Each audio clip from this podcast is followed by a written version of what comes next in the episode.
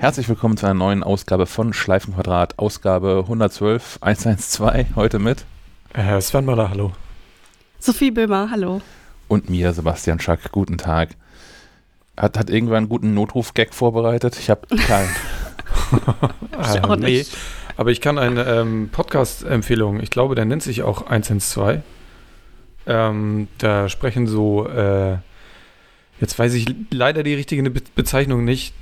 Notfallsanitäter oder so, die sprechen über Fälle und über Dinge und so. Das ist ultra spannend, finde ich. Ähm, zum Beispiel hat mich richtig überrascht, dass zu denen noch nie jemand gekommen ist und sich bedankt hat nach so einer Rettung. Das finde ich oh. krass. Ich glaube, das wäre das Erste, was ich machen würde, wenn ich wieder laufen könnte nach so einem Autounfall. Aber naja, seid nett zu den Notarzt- äh, und Rettungssanitätern. Mhm. Meine, meine Oma ist regelmäßig in so einem Krankenhaus derzeit und die schleppt da ständig irgendwie Sachen hin. Also angefangen von, von so Haribo-Gedöns bis sonst was. Am meisten freuen sich MitarbeiterInnen da über Alkohol, obwohl sie es nicht dürfen. naja. Naja. Es ist echt ein harter Job, denke ich. Und klar. Mhm. Hm. Hat man eigentlich mal wieder was von Tobi Schlegel gehört? Der hat doch irgendwie, dass das Metier gewechselt war, früher Fernsehmoderator und ist doch jetzt auch Rettungssanitäter, Assistent, fährt auf jeden Fall Rettungswagen mit. Spannende Karriere, äh, ja, total. Umstellung. Total. Ja, der taucht immer mal wieder auf, wenn es irgendwie um Pflegenotstaat und so geht. Ha. Der hat vor längerer Zeit, glaube ich, auch schon mal ein Buch geschrieben. Das fand ich ziemlich gut. Aber in, in, in meinem Kopf ist das Jahre her, aber vielleicht war es auch letztes Jahr auch, äh, ja, fand ich, fand ich gut, ist auch eine Empfehlung. Ähm, was immer noch keine Empfehlung ist, ist Luca. nein, nein, nein. Wir können immer nur wieder, äh, immer wieder drüber, davor warnen. Ähm, ich habe das mal äh, verlinkt. Ähm, jetzt hat vor zwei Tagen äh, der Sicherheitsforscher Markus Mengs nochmal gezeigt, wie easy das wohl sei, ähm, das Ges Gesundheitssystem äh, auch anzugreifen mit einer einfachen Namensänderung, mit einer so, sogenannten CSV-Injection, äh, wo einfach Code darüber eingeschleust wird. Ich war, ich war ein bisschen überrascht, dass die offensichtlich im Gesundheitsamt auch einfach auf Excel setzen, weil das ist das. Das ist ja schon lange irgendwie so ein, so ein Sicherheitsproblem, gerade wenn Excel äh, Makros ausführen darf. Und das ist halt ein Klick, ne? Also, da wird gewarnt übrigens hier, machen wir nicht oder willst du doch? Und dann klickst du halt vielleicht aus Versehen doch mal Ja und dann geht alles kaputt. In der hm. Tat, ja. Naja, ist ein bisschen ungünstig. Um, umso verrückter finde ich es irgendwie, dass äh, ich war letztes Wochenende in, äh, ein bisschen in der Stadt in Kiel unterwegs und ähm, Dein erstes Mal? Nein, nicht das erste Mal, aber das erste Mal, dass mich jeder Laden am Eingang gefragt hat, hat, ob ich denn die Luca-App habe. Äh, und ich jedes Mal so war, nein, ich, ich, ich, ich, bin informiert, ich weiß, es ist schlecht, aber also ich, ich finde das so spannend, dass es dann trotzdem alle benutzen, wenn das so ein großes Sicherheitsrisiko einfach ist. Ja, da ist die Marketingabteilung offensichtlich größer als die, die, die dagegen wettern. Naja. Aber was mhm. war denn deine, dein, dein Way to go? Was hast du denn gemacht? Zettel hinterlegt? Äh, ja, genau, meine Daten äh, hinterlegt, Telefonnummer, E-Mail-Adresse. Äh. Ist es inzwischen möglich, äh, dass die, die Luca-QR-Codes auch mit der äh, Corona-Warn-App einzuscannen? Äh, am letzten Wochenende ging es noch nicht. Da war ich hier in einer mhm. lokalen Brauerei zuge zugegen. Und Lille, sag doch, wie es ist. Und äh, die haben da auch so, so einen Luca-Code irgendwie auslegen, ausliegen, den man dann scannen kann oder es auch sein lassen kann. Ich, aber ich, aber ich habe das richtig im Kopf, dass es eigentlich gehen sollen kann, muss, das ist, darf. Das, das soll funktionieren, ja. Also es gab am Anfang da irgendwie Probleme mit und ähm, da musste irgendwie in der, in der Corona-Warn auch mal nachgearbeitet werden. Ich aktualisiere die fleißig und das ist eine der wenigen Apps, bei der ich auch alle Release-Notes lese. Ähm, bisher stand es da nicht drin. Hm. Müsste das mal, vielleicht muss ich nochmal äh, auf, auf, auf einem dieser Testtelefone diese Luca-App installieren, um da einen QR-Code anzeigen zu lassen, den ich mit meinem Telefon scannen kann oder so. Hm. Ja. Ich muss einmal kurz korrigieren, der Podcast, den ich eben meinte, heißt 112. Also ausgeschrieben als Wort. Es gibt auch 112, aber den kenne ich nicht. Aber den 112 kann ich wirklich empfehlen. Schreibe ich auch doch schon mal, oder? Das hast du mit, dass ja, du den habe ich auch schon mal empfohlen, empfohlen hast, ich den falschen gehört habe, weil ich die Ziffern gemacht habe oder so. das kann, kann ist, auch, ist auch gemein, ja. Ah. Ähm, ja, besonders pikant bei der aktuellen Luca-Panne ist ja aber auch noch, dass da hat äh, Linus Neumann ähm, von unter anderem Logbuch Netzpolitik ähm, nochmal darauf hingewiesen, dass einer der Macher der Luca-App in einem Interview von vor drei Wochen in der Zeit äh, genau das verneint hat, dass das gehen würde. Also wahrscheinlich hat sich da hm. dann auch, also kann ich mir nur so vorstellen, dass das Markus Mengs sich dann gedacht hat, oder oh, ich mal nach. Aber ja, ich habe inzwischen rausgefunden, dass man, ähm, wenn man sich darauf vorbereitet, kann man in der Zeit, in der man so ein Papierformular dann in die jeweiligen Laden ausfüllt, ähm, einen, einen super Vortrag halten darüber, warum die App scheiße ist und was besser wäre. da sind Leute auch kaum genervt von. Schreib mir das mal auf, dann mache ich das auch. Niemand mal Klugscheißer. Ich habe schon überlegt, das einzusprechen, dass man das einfach nur abspielen kann, dann ja. vom Telefon oder so. Ja, oder so ein so Info, Info-Flyer drucken. Also. Ja. Oh Mann. Naja. Ja, aber hört das jetzt irgendwie auf? Mit dieser, dieser Luca-App irgendwie nach wie vor nicht, ne? Also, obwohl jetzt doch irgendwie sich allen irgendwie mal klar sein sollte, gerade auch so seitens Politik vor allem, dass das irgendwie ein Griff ins Klo war. Also, die, viel, viele Menschen, die Ahnung von Sicherheit haben, finden die App scheiße. Die Gesundheitsämter können damit nicht wirklich was anfangen. Kommt trotzdem irgendwie nicht weg. Ich, ich glaube auch, das, das scheint so ein Komfortding einfach so zu sein. Ich glaube, das ist auch irgendwie so ein, so ein Ding von den Läden, dass sie sich irgendwie, dass sie irgendwie auf die Fahnen schreiben wollen, dass sie irgendwas machen, ja. ohne wirklich irgendwas ma zu machen.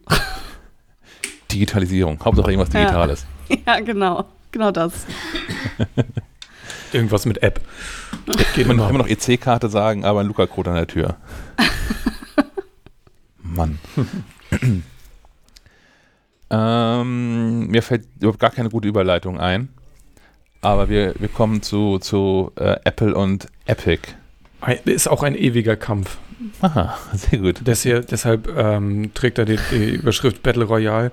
Ähm, die Anhörungen sind beendet. Ähm, die, in den letzten Wochen wurden die, die CEOs, CTOs, CEOs, keine Ahnung, wurden die Chefs halt auch interviewt. Ähm, das ist jetzt abgeschlossen. Jetzt muss ich die Richterin Yvonne Gonzalez Rogers durch, ich meine gelesen zu haben, 4500 Seiten äh, Info, Infos wühlen. Und dann wird sie irgendwann zu einer Urteils, zu einem Urteil kommen. Ähm, interessant finde ich ja, dass sie das quasi alleine macht. Also sie fällt alleine das Urteil, deswegen wird es danach wahrscheinlich direkt weitergehen, weil entweder eine der Parteien oder auch beide unzufrieden sein werden mit dem Urteil und dann in die Revision gehen. Es bleibt also, pff, ja, spannend, weiß ich jetzt nicht, aber interessant, sag ich mal. Gibt es ja irgendwie so eine Zusammenfassung oder so? weil, also, wie, was gerade so der Stand ist, was, was Leute so gesagt haben? Weil ich, ich finde das super schwer, da irgendwie hinterzusteigen, worum es da genau geht. Äh, wir hatten im, im, letzten Podcast hat, glaube ich, äh, mhm. Stefan ja schon so ein paar Snippets aus den ganzen Unterlagen äh, vorgetragen, weil da natürlich auch interner so auftauchen. Das ist, ist ganz interessant. Äh, ich habe mal einen Artikel zu den Kollegen von T3N verlinkt, in dem der das nochmal ein bisschen zusammenfasst, aber so, so richtig spannend weiß ich jetzt nicht. Also der Epic sagt, das ist alles doof und Apple sagt, ja, aber das ist unser Geschäftsmodell und naja, weiß nicht. Ich bin froh, dass ich da keine Lösung finden muss. Ja, in der Tat. Ich finde es aber auch spannend, dass das Apple bisher nichts unternommen hat. Also ich hätte, ich hätte erwartet, dass ähm, Apple da jetzt schon mal irgendwelche Schritte tut, unternimmt. Naja, die, die haben ja, haben ja die, ähm, die Kosten für die, für Entwickler, die unter einer Million machen, mhm. gesenkt quasi. Ist die Frage, ob das jetzt damit zusammenhängt. Apple hat natürlich gesagt, das hatten sie schon lange vor, aber naja. Ja. Hm. Aber was sollen sie sonst anderes tun? Naja, es wäre schon mal irgendwie, was, was ein echter Schritt wäre, den ich auch ohnehin nicht verstehe, ist, ähm, Also ich, ich, kann verstehen, dass, dass Apple sagt, hier auf unseren Geräten nur mit diesem einen Zahlungsmittel, weil das für die Nutzer auch das irgendwie das, das cleverste ist. Ist es ja auch tatsächlich so. Ich habe da irgendwie meine, meine Apple-ID hinterlegt, kann damit bezahlen, das ist irgendwie entspannt, das ist sicher, ich muss nicht bei 35 Diensten meine Bezahldaten eintragen. Alles cool. Ähm, aber wenn ich das nicht wollen würde, also jetzt auch als Anbieter von einer Dienstleistung, ähm, dann darf ich ja aktuell nicht mal in die App-Beschreibung oder in der App erwähnen, wo man als Benutzer, Benutzerin ähm, denn anderweitig bezahlen kann. Also zum Beispiel ja. Netflix hat eine Telefonnummer. Wenn, wenn du Netflix startest und dich da nicht irgendwie einloggen kannst, weil du keinen Account hast, dann steht eine Telefonnummer, die du anrufen kannst und die erzählen dir dann, wie du da irgendwie was machen kannst. Sowas ist, ähm. also das finde ich unnötig. Ja, aber ja, ja, ja. Naja, wenn, wenn alle, alle, die sonst jetzt irgendwie vom Abo leben, plötzlich das Abo nicht mehr über Apple abschließen, ähm, fällt natürlich viel weg, ne? Und auch wenn Schlumpfbären künftig nicht mehr über den App Store gekauft werden, sondern irgendwo extern, dann macht der App Store wahrscheinlich gar keinen Umsatz mehr. Ich glaube nicht, dass Menschen das machen würden. Also wenn ich die Option habe zwischen hier Netflix-Konto klicken einfach einmal hier das Gesicht in die Kamera halten und alles bezahlt. Und die Alternative ist, auf so einer anderen Webseite nochmal mich einzuloggen und dann da, da die ganzen Daten einzutippen, fünfmal irgendwelche komischen, in irgendwelche Visa, Mastercard, Sicherheitsabfragen reinzurasseln. Du meinst, also glaub, du meinst, Apple sollte es einfach anbieten, weil die äh, Nutzer eh zu faul sind ja. und den einfachen Weg fehlen. Ja. ja. Ja, ich glaube, Bequemlichkeit gewinnt da in dem Fall. Also würde mir auch genauso gehen, wenn, wenn ich es über einen App Store machen kann, warum erst 50 äh, Eingaben machen, damit ich auf die richtige Seite komme und so weiter. Also das, ähm, und äh, weiß ich nicht, ist auch einfach sicherer im Zweifel. Auf die Art und Weise. Ja, ich habe das, also wo ich es tatsächlich mache, ist bei so, so ein paar kleinen Entwicklern auf dem, auf dem Mac, wo man die Option hat, die, die App alternativ von der Webseite runterzuladen oder so.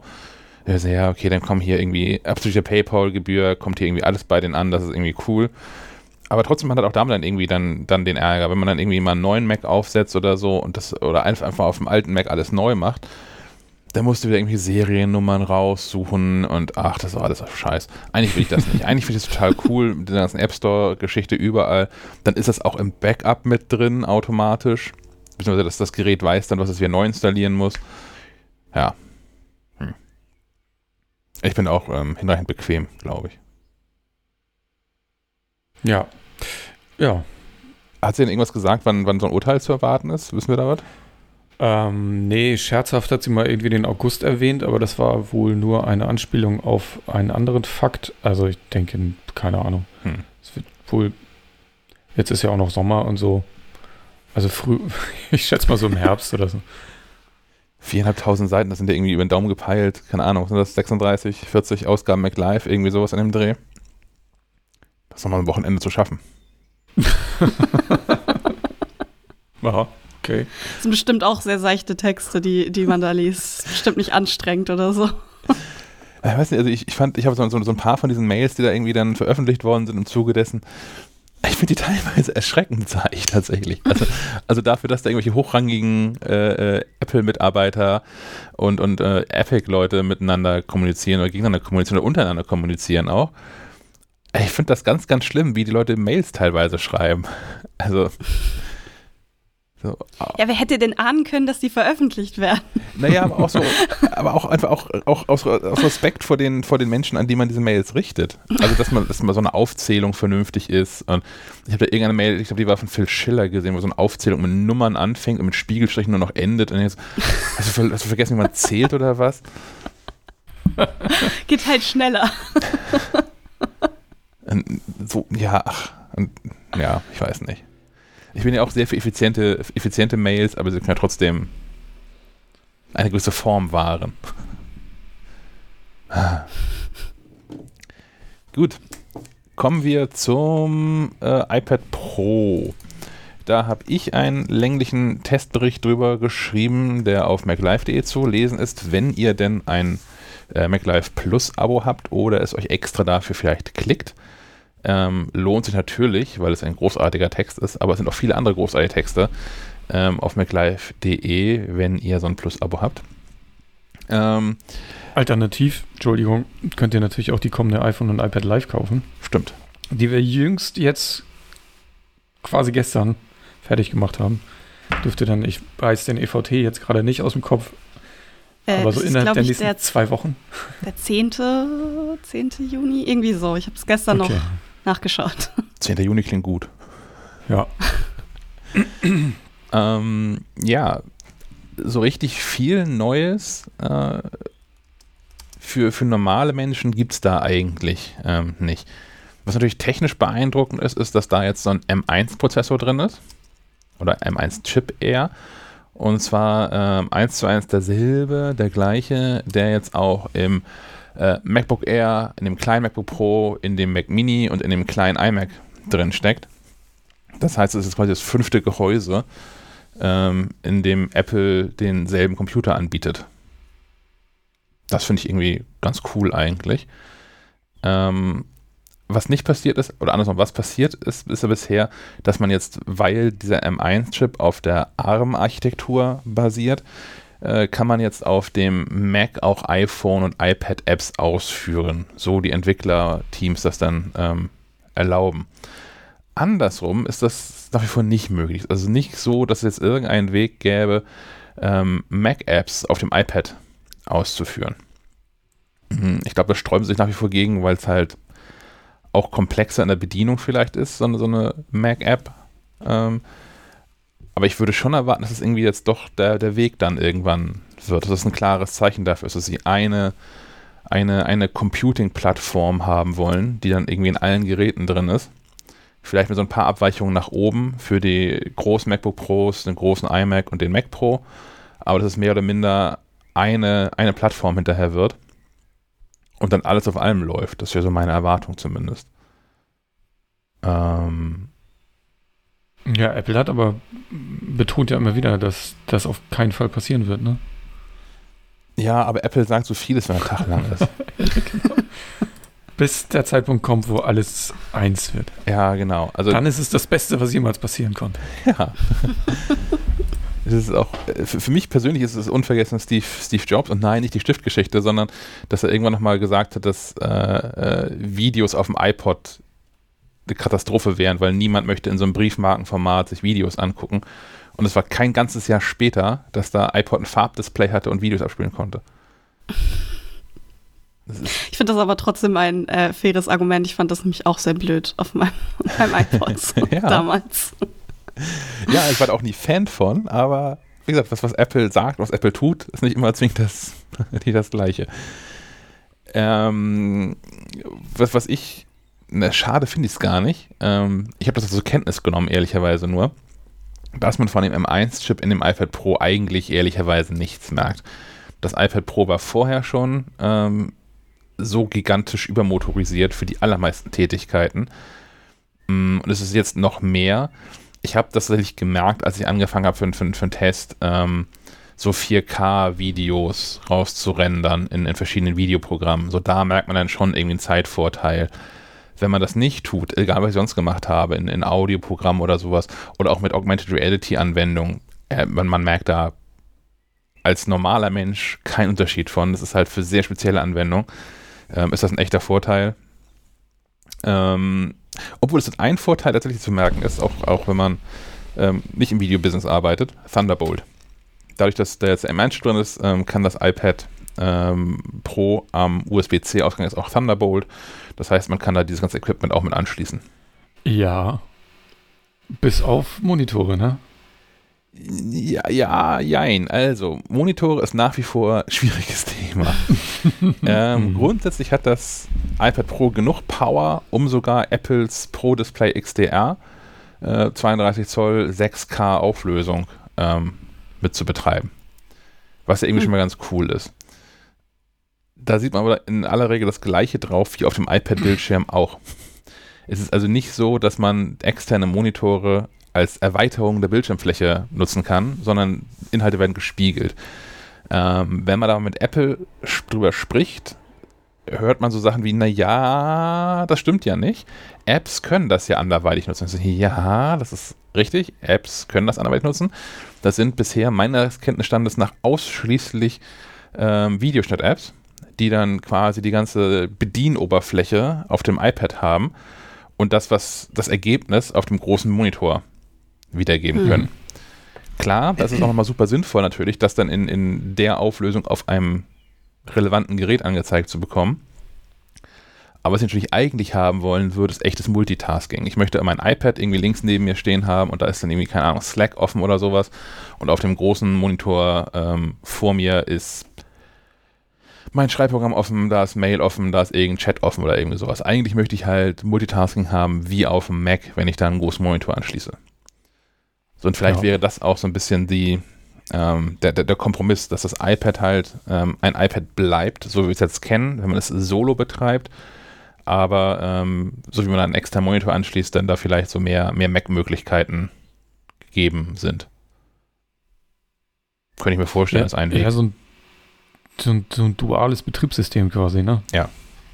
So ein bisschen ohne, ohne irgendwas ist es halt ein iPad und wenn du irgendwie was daran dongelst, also Monitor oder so, dass du dann eine Art Mac hast. Ja. Ja, ja.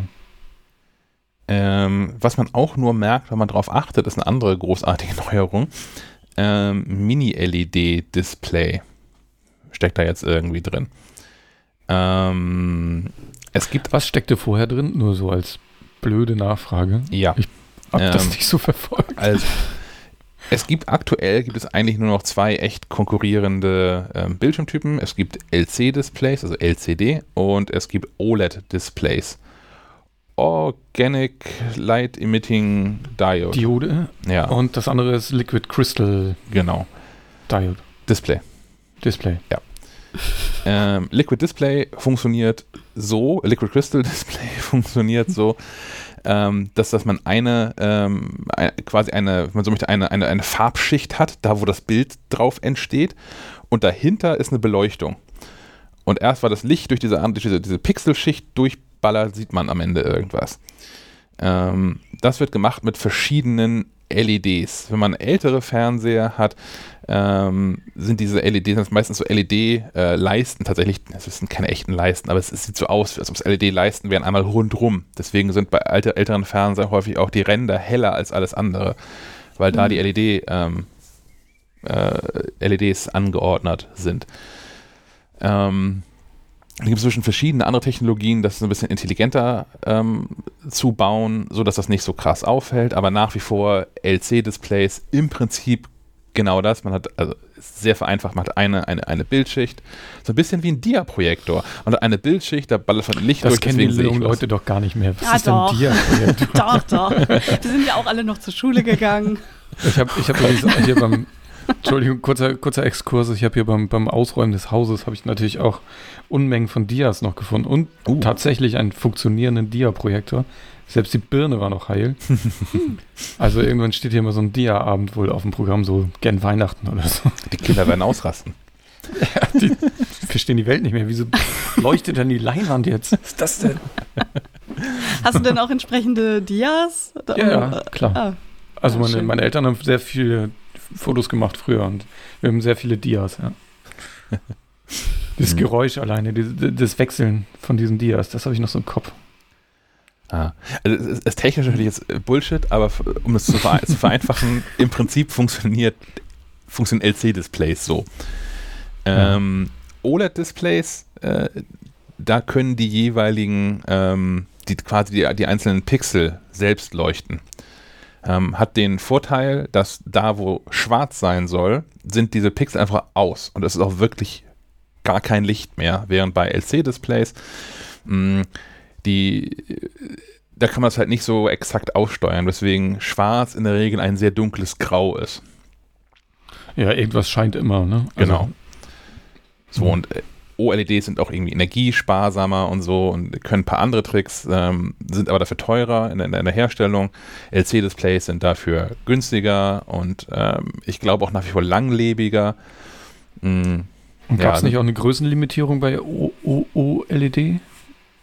Ähm, ja, ich, Oder es gibt's ja nicht mehr. ich glaube, die ist aber eher an den Preis gekoppelt. Okay. Also weil sonst die Geräte nicht mehr bezahlbar sind. Also ich, ich, ich glaube schon, dass man beliebig große OLED-Displays bauen kann, aber irgendwann ist es einfach nicht mehr sinnvoll. Mhm. Aber ja, also LC-Displays, ähm, günstig, langlebig, dafür nicht so geile Bildqualität.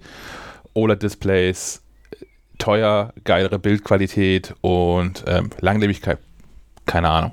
Ich habe ähm, bisher nicht, nichts Schlechtes darüber gehört, aber ist noch eine jüngere Technologie. Jetzt aber jedenfalls Mini-LEDs.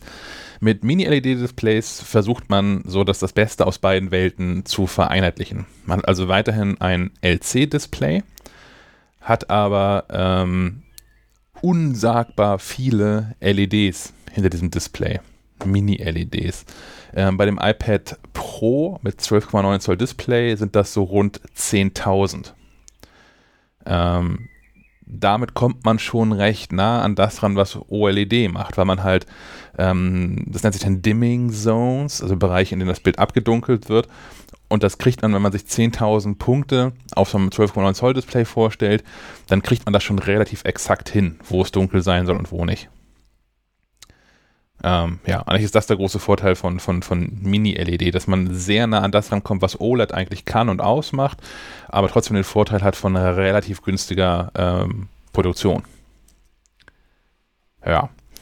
Ähm, das funktioniert auch ziemlich geil, wenn man so zwei iPads nebeneinander legt, halt so ein neues, dann, dann sieht man das ich habe tatsächlich ehrlicherweise, als ich das iPad Pro aus der Box nochmal angestellt habe, habe ich das erste gedacht, ah, okay, das ist es jetzt? Okay, verstehe. Das sieht aus wie immer. Ähm, tut es eigentlich nicht, aber es ist halt auch nicht so, das ist nicht so, es ist keine Offenbarung. Also anders, als wenn man damals so das erste iPhone mit, mit Retina-Display angeschaltet hat und sofort dachte, okay, alles andere ist echt scheiß, will ich nie wieder sehen. Ähm, naja, mir ging das wirklich so. Oder auch, auch äh, bei, bei äh, MacBooks, das ist vielleicht bei dir, Sven, so noch, noch äh, der größere Wow-Effekt gewesen. Aber das ist das erste Retina-MacBook. Also, wo, wo man tatsächlich so druckscharf alles hat und dann so, okay, krass, alles andere kann halt einpacken, brauche ich nicht mehr.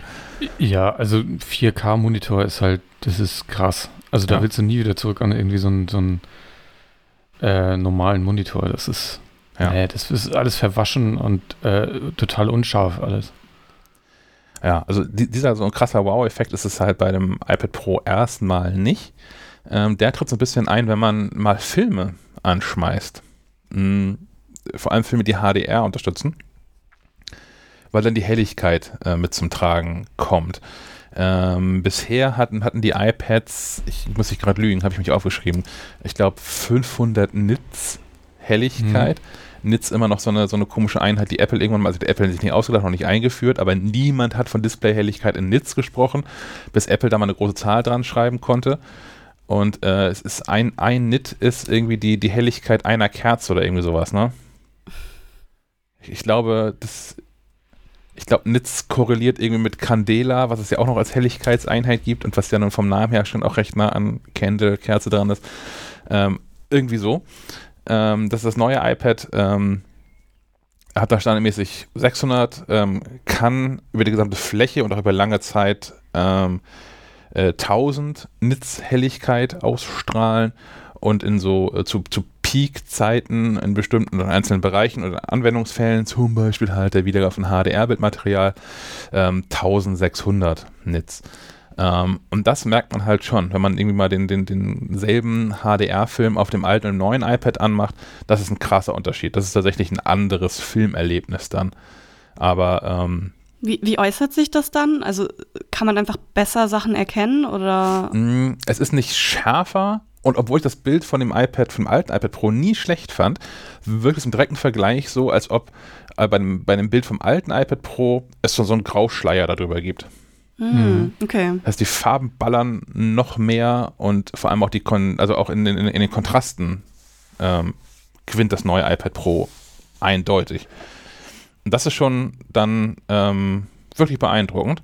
Aber wie gesagt, ob man es braucht, also ob man deswegen jetzt ein neues iPad Pro kauft, das muss man schon sehr genau wissen, wie sehr man das braucht. Also wenn ich jetzt irgendwie klar äh, mein, mein, Geld in, in Filmstudios verdiene und HDR-Filme produziere oder sowas, das ist sicherlich sinnvoll, auf jedem Gerät ein Display zu haben, was da hinreichend für funktioniert.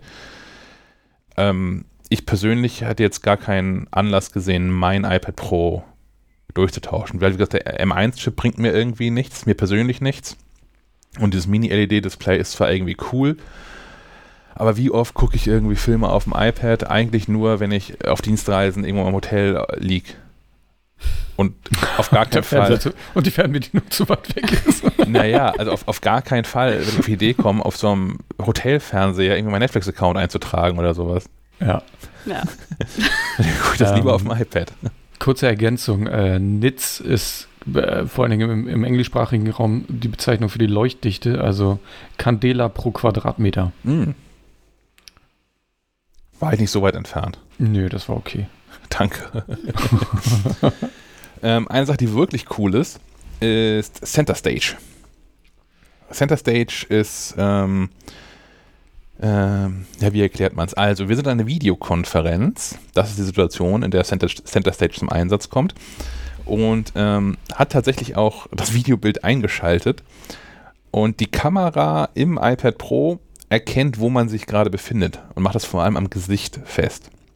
Und wenn man sich jetzt irgendwie vor dem Bildschirm hin und her bewegt oder wenn man zum Beispiel das iPad benutzt, um einen Vortrag zu filmen und an einer, vielleicht an einer Tafel steht und Dinge noch irgendwie zeigt oder auch immer tut, ähm, sorgt Center Stage dafür, dass die, die Person äh, immer in der Mitte des Bildes ist. Das funktioniert beeindruckend gut. Und es funktioniert auch dann immer noch gut, wenn eine zweite Person ins Bild dazukommt dann werden halt, wird das halt Bild, das, das Bild so verschoben, dass diese beiden Personen dann in der Bildmitte sind. Ähm, das ist echt ziemlich cool. Funktioniert automatisch in, in allen Videokonferenz-Apps und man kann es aber auch ausschalten, wenn man es partout nicht haben möchte. Mhm. Was ich guck mal, was, was für eine Kamera ist da vorne drin? Das ist immer 12 Megapixel Weitwinkel. Ja, Ultra, Weitwinkel, ja. ja okay, also das reicht halt mal ein Bildausschnitt. Ja, ja, klar. Naja, aber was da rausfällt, reicht ja immer noch, um das irgendwie an, ja. an, Google Meet zu schicken. Ja. Es ist also nicht so wie bei anderen Lösungen, die ich auch schon gesehen habe, dass die, dass die, die Kamera sich bewegen würde, sondern die Kamera mhm. ist nach wie vor fix, die kann sich nicht bewegen. Die hat einfach nur, nimmt, hat einen großen Bildausschnitt und sucht sich daraus den raus, wo die Person gerade ist. Ähm, was mir dabei aufgefallen ist, was immer noch super nervig ist, ist, dass die Kamera auf der falschen Seite ist. Also ich, ich, ich, also, Apple ist das auch aufgefallen. Auf der Seite zum iPad Pro wird das iPad Pro fast ausschließlich im Querformat gezeigt, bei allen möglichen Tätigkeiten. Vor allem auch, wenn man es mit einer Tastatur benutzt, was Apple gern möchte. Deswegen verkaufen sie Tastaturen.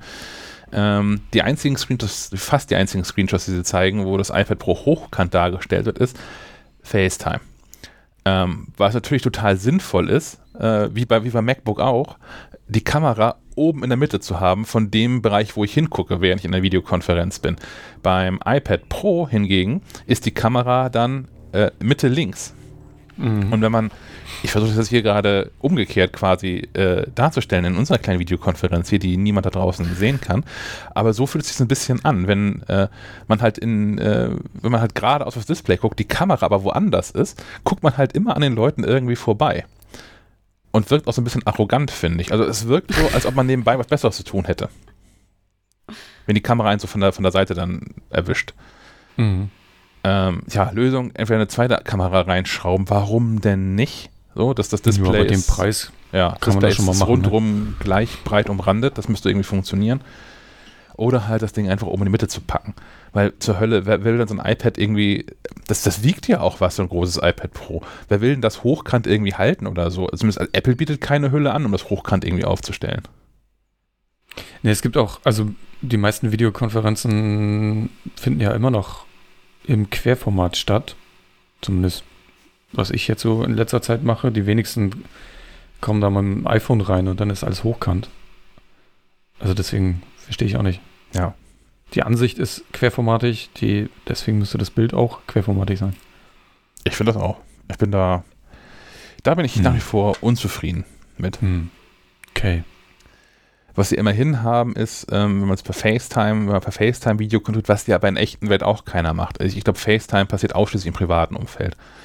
Ähm, Gibt es ja immer diesen, diesen, diesen Kippschalter für äh, mach mal, dass meine Augen in die Kamera gucken. mit Digi die live-digitaler Nachbearbeitung. Ähm, das macht es ein bisschen besser, aber anders, anders creepy irgendwie. Ähm, letzter Punkt, den ich noch so habe, ist Preis. Ist echt so eine Sache. Ist halt ein Pro-Gerät, ne? Da schreibt Apple auch dran. Pro Gerät, pro Preis, alles okay. Aber ähm, iPad Pro 12,9 Zoll Display mit 512 GB Speicher, die man meines Erachtens in, in so, ein, so einem Computergerät irgendwie haben sollte. Und das Magic Keyboard mit oben drauf, was man nicht haben muss, aber am iPad möchte man schon eine Tastatur haben und wenn man mal mit dem Magic Keyboard gearbeitet hat, möchte man das auch tatsächlich haben. Ähm, liegt man bei sagenhaften 1930 Euro, sagen wir 2000 Euro, was soll der Geiz, ähm, für dieses ganze Setup. Man braucht irgendeinen Adapter braucht man eh noch. Die 70 Euro finden sie noch irgendwie. ähm, für 1400 Euro kriegst du halt irgendwie so ein, so ein, MacBook Air, in dem derselbe Chip drin ist, in dem auch 512 GB Speicher drin sind und das Display ein Ticken größer ist sogar noch. Ähm, ja, das Display ist halt dann nicht so geil. Dafür hast du zwei Thunderbolt-Anschlüsse. und du kannst Dis externe Displays in echt betreiben und so also worauf ich eigentlich hinaus möchte, ähm, wer das als Arbeitsgerät braucht und nicht von diesem geilen Display profitiert, ist mit dem MacBook wahrscheinlich besser bedient. Es sei denn natürlich, wie gesagt, man, man nutzt ähm, die Fähigkeiten, die das iPad Pro hat, wie zum Beispiel, man, man möchte diesen Touchscreen haben, man möchte mit dem Stift drauf rummalen können, weil das irgendwie Teil des Jobs ist oder irgendwie sowas. Ja, oder LIDAR, ne? Oder LIDAR, ja genau, AR. Irgendwie als ja. Argument anbringt. Ja. Ja. Ja, ist eine Stange Geld. Das fand ich übrigens ganz geil. Ich, ich war ja in so, einem, in so einem Termin mit Apple und die haben so ein paar Videoaufnahmen gezeigt von was das alles so kann, ähm, weil jetzt natürlich ähm, Corona sei Dank, die machen ja ihre Video ihre Konferenzen mit Journalisten auch aus so, eine, so einer Bürosituation heraus und haben es jetzt irgendwie nicht geschafft, da noch so einen Tennisplatz aufzubauen. Ähm, haben aber diese, diese Tennis-AR-App, ich habe gerade vergessen, wie sie heißt, aber äh, finde ich, find ich noch rechtzeitig raus, ähm, einmal ähm, gezeigt. Und zwar nicht in so einem Demo-Video von der App selbst, sondern mit einem tatsächlich gefilmten, äh, mit dem iPad Pro gefilmten Tennisspiel.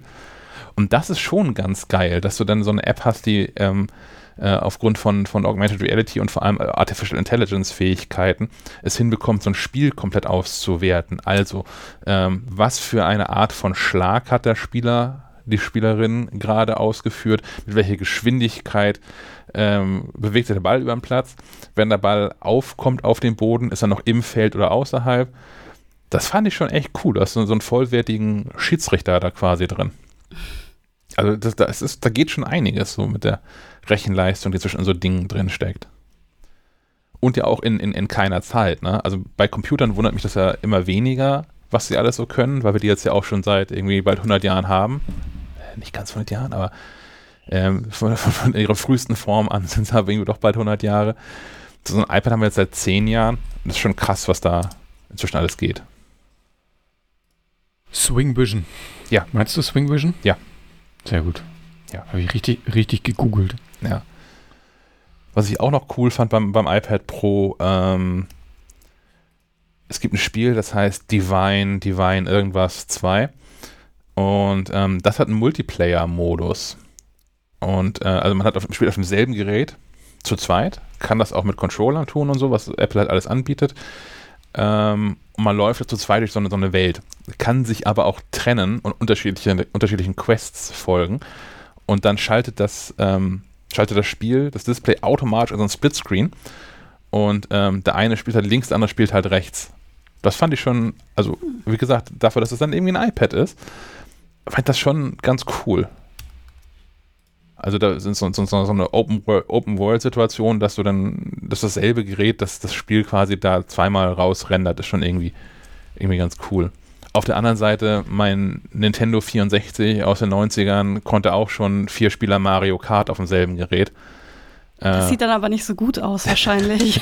ja, das stimmt, das stimmt schon, aber und, und das, also das, ich glaube, das muss man da auch immer berücksichtigen. Das sind ja auch Tracks, die, äh, also bei Mario Kart jetzt oder so, ähm, die nicht so kompliziert sind, sage ich mal, wie so eine Open World. Ähm, ja. Also dass ich äh, da, da, so, so eine Open World äh, zu, zu ähm, in Echtzeit zu, zu rendern, kostet sehr viel Rechenleistung. Äh, und das dann noch mal zweimal auf dem gleichen Bildschirm zu machen. Also das ist schon schon äh, beeindruckend, wenn das funktioniert, auf einem, auf einem iPad so. wenn wir beide mal wieder zusammen im Büro sind, testen wir es mal zu zweit. Dann Gerne. kannst du da mal ein, ein, ein, ein sinnvolles Urteil zu abgeben. Also besser als ich, der sagt, ja, ist ganz cool, aber mein 30 Jahre alter Nintendo konnte das auch. Das ist vielleicht kein ganz faires Urteil. Ja, also ich, also so ein ganz aktuelles, äh, nicht mehr ganz aktuell, ist auch ein paar Jahre her, ähm, A Way Out für die PS4 zum Beispiel.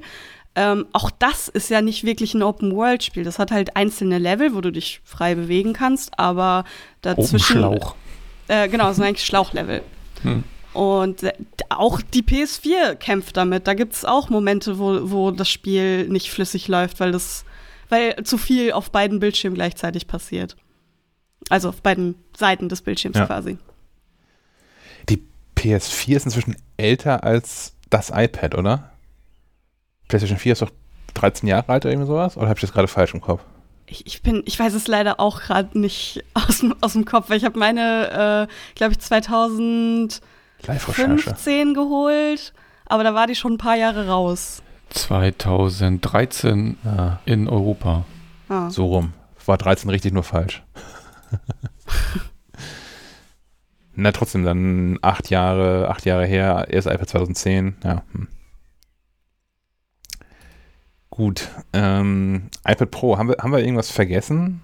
Habe ich in meinem Text irgendwas vergessen? Möchtet ihr irgendwas wissen noch? Nee, es war umfassend. Ha. Okay. Also wir warten eigentlich nur auf irgendein so ein vernünftiges Betriebssystem, dass man das auch wirklich als MacBook-Ersatz nutzen kann. Also so würde es mir jetzt gehen. Ich nutze das iPad Air ja äh, auch hier und da mal, aber arbeiten tue ich halt nach wie vor am MacBook. Ja. Ihr, habt- ihr habt ja auch ihr habt ja beide iPads, aber also das Multitasking ist so eine Frechheit nach wie vor, oder? Das versteht doch auch niemand. Ich check's nicht. Ich war keine Ahnung. Dann habe ich da mal aus Versehen zwei Apps nebeneinander und dann weiß ich nicht, wie ich die wieder, wie ich die wieder gelöst kriege und so. Ich Ja. müsste da mal so, so einen Artikel lesen auf maclife.de oder so, wie das geht. Haben wir sogar. Habe ich gelesen. Ja, ja, klar. Habe ich, kann ich fast auswendig. Es hilft trotzdem irgendwie alles nicht, weil so ein Ah, paar okay. Apps, die kann man nur aus dem Dock irgendwie hochwischen. Mhm. Ähm, das heißt, muss die einmal, äh, wenn, man, wenn die nicht zufällig im Dock liegen, muss man die vorher schon mal einmal irgendwie starten und dann wieder schließen und dann die aus dem Dock hochwischen. Andere Sachen kann man von der Seite irgendwie reinwischen. Äh, das geht auch mit allem. Äh, du musst, es kommt halt drauf an, wie du es wie du's navigierst, wenn du wenn es nach oben ziehst. Äh, ich habe ja mal diese, äh, Apple bietet ja diese Einführungsveranstaltung an online.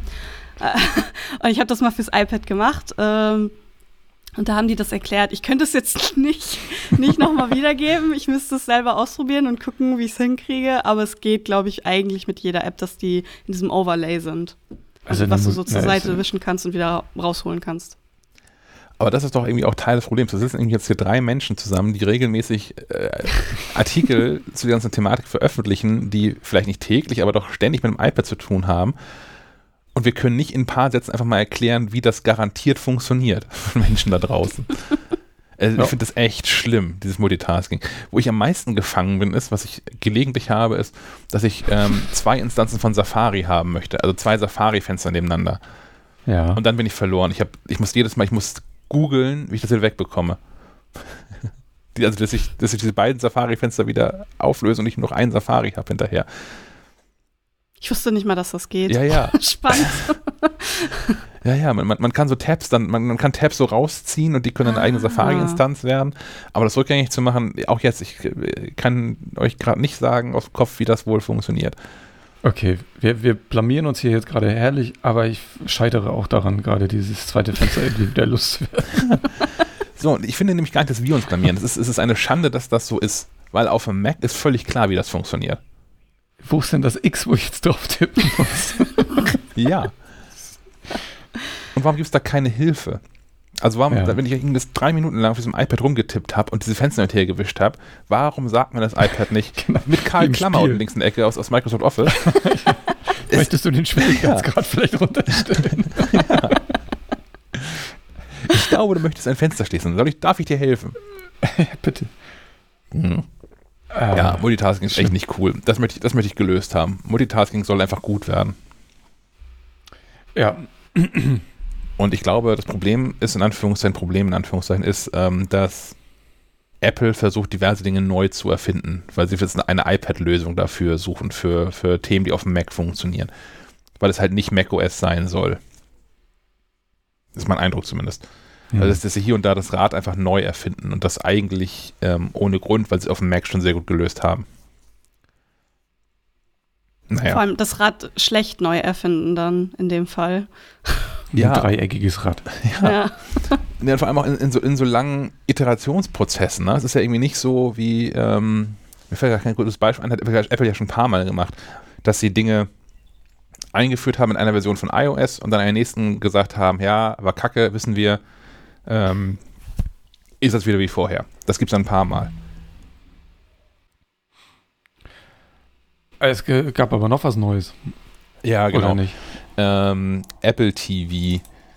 Da würde ich einfach mal direkt weitermachen und für den Kollegen Stefan Molz übernehmen, der im Urlaub weilt, aber rechtzeitig für WDC zurück sein wird. Mhm. Und, ähm, und hoffentlich mit WLAN dann. Äh, hoffentlich mit LAN, nicht mit. Entschuldigung. hoffentlich schafft das in der Zeit endlich mal ein Loch durch die Wand zu bohren. Ähm, Apple TV 4K zweite Generation. Hm, ich habe mir den Teilen gekauft.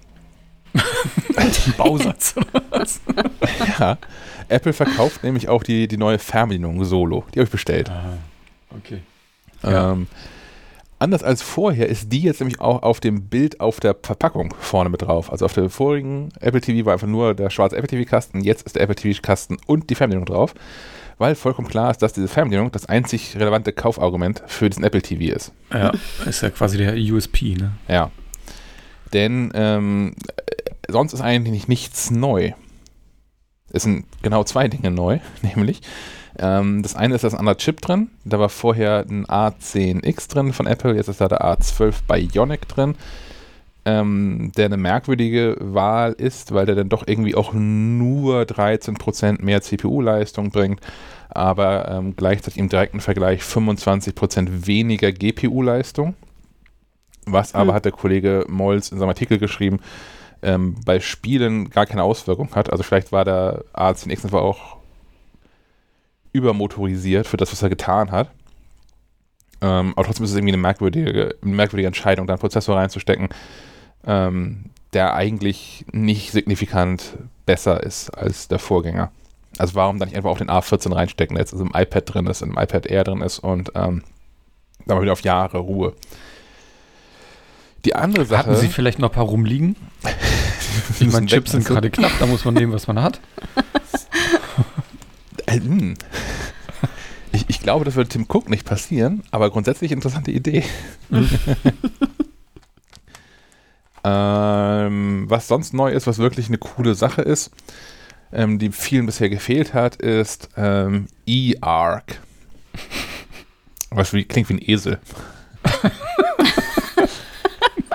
ähm, ARC, ARC ist der Audio Return Channel, um halt, ähm, naja, Audiosignal auf einem anderen Gerät auszugeben. Das I davor ist ein englisches I, also ein E und steht für Enhanced, erweitert. Ach, nicht elektronisch, okay. Nee. ähm, was der Apple TV jetzt kann, ist Sound durchschleifen. Das ging nämlich vorher nicht. Man konnte vorher schon immer den Sound vom, ähm, vom, vom, vom Apple TV auf dem AirPod, äh, auf, auf dem HomePod ausgeben zum Beispiel. Oder auf zwei HomePods als Stereo-Paar. Aber wenn ich dann eine Playstation am Fernseher dran habe, ging das nicht. Da habe ich dann den Fernseher-Sound gehabt. Was auch immer der eingebaut hat, seine 2x20 Watt Lautsprecher oder irgend sowas. Und ähm, jetzt mit, mit ähm, eARC kann man den Sound von der PlayStation in den Fernseher, vom Fernseher in den Apple TV und vom Apple TV über, ähm, über, über Airplay auf die HomePods ausgeben. Einfach so. Finde ich super. Und muss der Fernseher das auch können oder ist es egal? Nee. Okay. Der Fernseher muss das nicht können. Hm. Ähm, der muss nichts anderes können dafür. Der konnte schon immer sein Signal weitergeben. Und ähm, das ist eher so ein Bandbreitenthema, glaube ich, gewesen. Also der, der Apple TV ist auch HDMI 2.1. Und ähm, äh, alle Geräte, die das unterstützen, können das dann automatisch. Tatsächlich habe ich, ich hab das hier getestet äh, mit einem Testgriff, was zugeschickt worden ist. Und hier funktioniert das auch, obwohl mein Fernseher von LG, ähm, den ich hier habe, der kann kein HDMI 2.1 sondern der kann, keine Ahnung, HDMI 1.4, was da vorher war. Ähm, Und da geht das auch. Ich habe mal in, den, in, den, in die Specs reingeguckt. Das sollte wohl eigentlich irgendwie nicht funktionieren, aber vielleicht ist da einfach auch ein anderes Modul von LG schon in diesem Fernseher verbaut worden, dass das doch kann. Man weiß das alles nicht. Ähm, grundsätzlich geht das jetzt aber. Äh, mit dem HomePod, nicht mit dem HomePod Mini übrigens. Das wäre ja auch zu einfach, wenn das auf allen Geräten einfach funktionieren würde. Ja, wobei jetzt, also der HomePod Mini ja jetzt nicht vom Sound her so beeindruckend ist, dass er eine krasse Erweiterung für den Fernseher wäre. Ja, aber wenn ich die doch hab oder so, also war. Dann stell sie doch in einen anderen Raum. Ja. Hast doch ein paar. Naja. Hm. Mm. Achso, Fernbedienung, haben wir noch gar nicht erzählt, warum die toll ist. Ähm, die hat nicht mehr dieses große Touchfeld oben und man kann erkennen automatisch, auch blind, was oben und unten ist. Stimmt. Das, das ging das vorher Vorteil. nicht. Nee. Nee, die war ja Bau, also baugleich, man hat es nicht gefühlt. Ja. Was? Naja, guck, guck, dir mal, guck, mal, guck dir mal so ein Bild von so einer Apple TV Fernbedienung an. Ich glaube euch das, aber warum ist das passiert? Also wer, wer, wer hat das ver verbockt? Ich, ich, wenn Design vor Funktion geht. das ist schon ja. Ganz selten passiert mir das mit der Magic Maus, wenn hier mal Chaos auf dem Schreibtisch war und die dann andersrum liegt und ich in den ersten 0,3 Millisekunden denke, huch, was ist denn jetzt passiert? Ah. Ähm, ja, hat Apple jetzt radikal verbessert, ist eine Fernbedienung von, von vornherein, also man nimmt in die Hand und hat sofort, weiß sofort, wo man, wo man ist. Also wie das schon auf allen Fernbedienungen seit den späten 80ern irgendwie der Fall war. Ähm, ist jetzt auch wieder so, das war ja vorher beim Apple TV auch schon mal so. Man hat jetzt oben so ein ähm, ähm, von, von Controllern kennt man das als D-Pad. Man kann jetzt oben hat äh, so, so, so einen Ring ähm, und kann in vier Richtungen damit durchklicken und nicht mehr nur hin und her swipen und so. Ein Click-Wheel. Ja. Swipen geht auch nach wie vor. Kann man auch ausstellen, meine ich. Ja, man kann es ausstellen. Aber man hat jetzt die Wahl, was man, was man eigentlich tun möchte ähm, erleichtert die Navigation radikal, finde ich. Macht irgendwie mehr Spaß. Ähm, die Siri-Taste ist an der Seite, finde ich auch okay. Das ist ein bisschen, äh, bisschen wie bei früher bei alten Handys, die so eine, so eine WAP-Taste hatten für das teure Internet. Ja, wie, nee, das ist wie, wie, wie bei so einem Walkie-Talkie. Ganz klar. Oder so. Kid, hol mich raus. ja. Jedenfalls ist es mir mit der alten ähm, Siri, Siri, Remote mehrfach passiert, dass ich ähm, Siri aktiviert habe, ohne dass ich das wollte. Das erscheint mir jetzt ausgeschlossen zu sein. Finde ich auch irgendwie gut. Ähm, mit an Bord hat es, und das haben auch mit einem Software-Update ältere Apple TV-Modelle bekommen, nämlich auch noch der Apple TV 4K erster Generation und Apple TV HD, ähm, ein Tool, um den Weißabgleich ähm, zu machen. Kann man auf dem Apple TV starten ähm, da muss man das iPhone, also auf, auf, dem Fernseher wird dann so ein, so ein rechteckiger Rahmen angezeigt, dann muss man das iPhone mit der Frontkamera da so vorhalten und dann misst das irgendwie Dinge durch und konfiguriert den Apple TV. Ähm, aber halt auch nur ein Apple TV, das ist das Problem dabei. Das heißt, das Bild von meiner Playstation ist im Zweifel nach wie vor scheiße. Ähm, ja, wie ich es halt konfiguriert habe. Deswegen, also kann man natürlich gerne machen, kostet einen 3 Minuten Zeitaufwand und macht das Bild bestimmt auch ein bisschen besser. Ähm, deswegen meine Empfehlung, aber es gibt ein, ein Tool, eine App, die ist ungefähr 100 Jahre alt und sieht auch so aus und wurde auch, glaube ich, echt lange nicht mehr wirklich aktualisiert. Es würde mich wundern, wenn es da inzwischen eine passende Version, also von, der, von den Maßen her, passende Version für aktuelle iPhones gäbe. Ähm, heißt THX TuneUp. Und ähm, die führt, führt dich so Schritt für Schritt dadurch, wie du deinen Fernseher selbst vernünftig kalibrierst. Und wenn der Fernseher selbst vernünftig kalibriert ist, ist der automatisch alles gut, was angezeigt wird. Ähm, ja. Wie genau läuft das? Entschuldigung, wenn ich da nochmal genauer nachfrage. Mhm. Du ähm, hast die App und spielst die. Äh, ich glaube, es, ist, also es, es, geht auch per Airplay. Ich glaube, es gibt auch eine Variante für den Apple TV selbst inzwischen. Und ähm, die zeigt dir einfach Vergleichsbilder an. Aber wie, wie, wie verbinde ich denn überhaupt mein iPhone mit dem Fernseher? Musst du gar nicht so wirklich. Also musst du nur die, nur die Daten darauf ausgeben. Also du, du musst das schon selbst erkennen. Es ist dann nicht so, bei THX TuneUp ist es nicht so, dass das iPhone irgendwie für dich erkennt, ob das Bild gut ist oder so. Ah, okay. Das ist eher so ein, es geleitet dich halt durch so einen Prozess durch, in dem du dann tatsächlich einfach siehst, was besser aussieht oder was schlechter aussieht. Und na klar, ist auch irgendwie ein bisschen persönlicher Geschmack, aber das ist so, ähm, das kann man im Nachgang auch mal machen. Dann gibt es zwei Sachen, die ich noch habe für Menschen, die jetzt einen neuen Apple TV kaufen. Wie gesagt, warum immer man das tun sollte. Wenn man Apple TV 4K hat, gibt es meines Erachtens keinen Grund. Kann man lieber die Fernbedienung kaufen für 65 statt für 220 Euro das ganze Gerät zu kaufen. Ähm, wenn man das aber tun möchte, ähm, gibt es seit längerer Zeit eine Option, die Einstellungen und vor allem die Apps, die man hat, ähm, zu migrieren vom alten aufs neue Gerät. Und dafür muss man in Einstellungen ähm, auf, ich glaube, es heißt Accounts, Benutzer und Accounts oder irgendwie sowas gehen und ähm, hat dann dort unter, den, unter, unter iCloud die Option gleicher Home-Bildschirm. Und ähm, wenn man die aktiviert, wird einmal quasi ein Mm, eine, eine, eine Blaupause des eigenen Home-Bildschirms des Apple TVs an der iCloud hinterlegt und ein neuer Apple TV, mit dem man sich äh, da mit derselben Apple-ID anmeldet, kann sich das holen und sieht hinterher genauso aus wie vorher. Da das Installieren und das vor allem das Hin- und Herschieben von Apps auf dem Apple TV nach wie vor eine Pest ist, ähm, ist das eine ganz coole Option, finde ich. Ich habe dann noch, ähm, da bin ich wieder darauf gestoßen, weil das wird offensichtlich nicht mit synchronisiert, wenn man einen neuen Apple TV sich anguckt.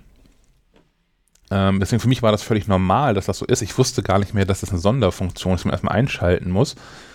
Ähm, ist es aber, und zwar ist das eine Bedienungshilfe. Mein Problem ist nämlich, ähm, ich erkenne bei Apple TV nur schwierig, was eigentlich gerade ausgewählt ist an den ganzen Apps, die da sind. Das sind so App-Kacheln nebeneinander und ich wische da so ein bisschen lustig durch. Und die App, die gerade ausgewählt ist, die wird so ein bisschen größer dargestellt als die daneben. Das ist so der große Indikator für, diese App ist gerade selektiert. Und ähm, man kann auf fast gar nicht kompliziertem Weg in den Bedienungshilfen, ähm, genau, Bedienungs Einstellung Bedienungshilfen Kontrast erhöhen. Und da gibt es etwas, was den Kontrast gar nicht erhöht, sondern man wählt den Fokusstil. Und das heißt dann hoher Kontrast. Das ändert aber nichts am Bild, sondern das Einzige, was passiert ist, um das, was aus ist, das Element, was ausgewählt ist, wird so ein kleiner, dünner weißer Rahmen gelegt. Und schon mhm. weiß man immer, wo man gerade ist, ohne erst mit der Fernbedienung irgendwie hin und her wischen zu müssen. Ja, ich liebe das zum Teil auch bei, bei Spielen. Gibt mir das auch manchmal so, wenn es genau zwei Möglichkeiten gibt und man weiß gar nicht, ist das Orangene jetzt ausgewählt oder das Weiße? ja. Hä? Verstehe ich nicht. Dann wechselt man dreimal hin und her und irgendwann, naja, ja. muss man halt ausprobieren. Aber warum ist das denn nicht von vornherein? Weil es ist ja scheinbar nicht mal ein großer großer Unterschied, aber ein sehr hilfreicher. Weil es schöner ist. Ja, also, hm. We weiß ich nicht. Nee, ich auch nicht. Also tatsächlich, ich, ich finde das auch total gut und ich finde, ähm, man sollte das eingeschaltet haben.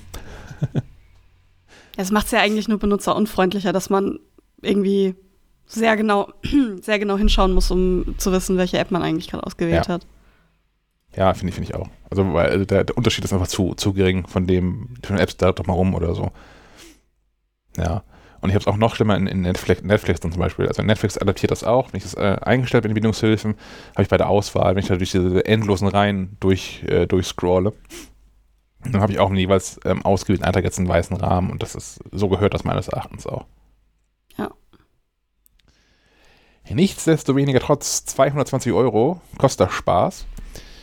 Ähm, und ich weiß nicht, wer es kaufen sollte. Also klar, Apple TV ist eine coole Sache. Also ich, ich finde das nach wie vor gut. Aber wenn Apple TV 4K sich meine letzten drei, vier Jahren gegönnt hat, ist er meines Erachtens nach, nach wie vor total gut mit bedient. Und das einzige echte Upgrade, was man, was man ähm, sich gönnen könnte, ist diese Fernbedienung. Es sei dann natürlich, man profitiert von diesem Advanced Audio Return Channel Gedöns. Das ist vielleicht nochmal ein echtes Argument. Was lachst du? Entschuldigung, ich, ich lache nur über das Gedöns. Aber ich verstehe das, ja. Also, klar, wenn, wenn du äh, eh ein HomePod-Stereo-Paar vor dem Fernseher hast, irgendwie als Soundbar und ähm, Playstation spielen willst, oder es gibt auch noch Xbox, habe ich ja. gehört, ähm, dann wäre das natürlich ein ungemeiner Zugewinn, wenn der Sound da auch vorne rauskommt. Ja. Wie viel hat denn äh, das davor gekostet? Ähm, ja. Hm, total gute Frage. Aber ich glaube, dass der Preis ist mehr oder weniger unverändert. So auch in dem ja. Dreh. Dann halt wahrscheinlich für diejenigen, die halt einfach noch keinen haben. Ja. also wäre für mich jetzt, weil wenn ich die bessere Remote dann dafür auch kriege, dann hole ich mir natürlich das. So. Ja.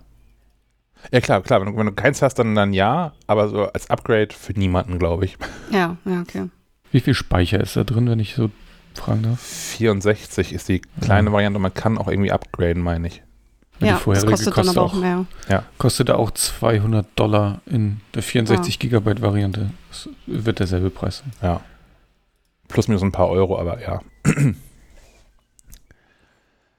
Oh, okay. So viel zum Apple TV, ich, würde ich sagen. Ich kaufe mir immer noch keinen. ah. hm. Ja, ich brauche auch keinen. Ich habe ich hab eine Playstation. Ich, ich, ich brauche brauch das nicht so richtig. Ich habe halt viele Inhalte bei Apple. Ne? Ich habe wirklich viele ja. Filme ja. und Serien da mal gekauft und Zeit und das Aber es gibt noch. die äh, Apple TV App gibt es auch auf der Playstation. Richtig. Ha, ja. Dafür ist die laut. Also, so. Die, ja, die, die, App, also auf der Playstation das zu machen, ist auch nicht, macht keinen Spaß. Hm. Das sage ich auch dazu, ist nicht, nicht toll. Aber da nochmal extra 200 Euro für auszugeben, nur um dann, also damit es ein bisschen angenehmer ist vielleicht, äh, weiß ich nicht. Lohnt sich, lohnt sich für mich persönlich nicht. Aber kann man auf der Playstation ganz normal die Control-Sticks benutzen oder muss man auch das Touchpad auf dem Controller benutzen, um durchzuwischen? oh Gott, nein, zum Glück nicht. Oh, schrecklich. Hm. Gut, dann würde ich sagen, kommen wir zum Hörerfeedback. Und da ist der Erste, der sich gemeldet hat, ähm, Marco, zum Thema ähm, Betrug im Internet. War letztes Mal ein Riesenaufregerthema. Äh, der Marco aus Gardenkirchen. Und zwar habe ich gerade euren ja, Schleifenquadrat-Podcast angehört, die ersten paar Minuten. Und da habt ihr direkt über die Betrugsmasche, über eBay Kleinanzeigen geredet. Erstmal Hut ab, dass du das angezeigt hast. Und ich habe da eine ähnliche Story die Tage erlebt. Und zwar folgende Story. Am 26. April habe ich eine SOS bekommen über Vodafone. Und das Spannende war hier, ich hatte zeitgleich auch oder ein paar Wochen vorher über den gleichen Chat Kontakt mit einem Service-Mitarbeiter, was ich auch so verifizieren kann, weil ich einen neuen Router bekommen habe. Ähm, und da stand drin in der SMS, ja, ähm, ihr, äh, vielen Dank für, für, ihr, für das Buchen Ihres Produkts. Äh, Nazara berechnet Ihnen ab äh, nächster Woche 3 Euro pro Woche für den Service. Klicken Sie hier, um die Buchungen einzusehen, bla bla. Vielen Dank, Ihr Vodafone-Team. Und das kam dann eben in der, äh, ja, mit den typischen Rechtschreibfedern. Aber argwöhnisch wie ich war, beziehungsweise naiv wie ich war, habe ich leider drauf geklickt auf einen Link. Ähm, und habe dann gesehen, okay, da stand dann, ja, kam dann eine recht gut gemachte Vodafone-Seite, also alles äh, inklusive, ähm, inklusive, ähm, äh, inklusive Impressum und allem. Also die haben alles übernommen, gar nicht schlecht, also wirklich gut gemacht. Glaubwürdig auf den ersten Blick. Und dann ähm, ja, habe ich bei Vodafone angerufen, weil diese Seite hat mich dann aufgefordert, geben Sie Ihre Handynummer ein, um einen PIN zu bekommen zur Bestätigung. Und dann ist mir eingefallen, ja, wie Handynummer. Ich dachte, jetzt ist das über meinen Mobilfunkvertrag bzw. über meinen Internetvertrag, der bei, ähm, äh, der bei Vodafone ist. Mein Mobilfunkvertrag ist aber bei Klarmobil, also völlig unabhängig von Vodafone. Also ich da angerufen, die wissen von nichts, sagten, ich soll das komplett unterlassen. Jetzt kommt meine Rechnung von Klarmobil, steht da drauf 18 Euro für Nazara in Singapur, wurde mir berechnet. Pro Woche 3 Euro. Die nächsten 3 Euro wurden schon äh, berechnet für die nächste Woche. Ja, und was dann rauskam, äh, ja, die hatten mir tatsächlich als Drittanbieter diese Rechnung gestellt und ich dann sofort eine Online-Anzeige erstellt.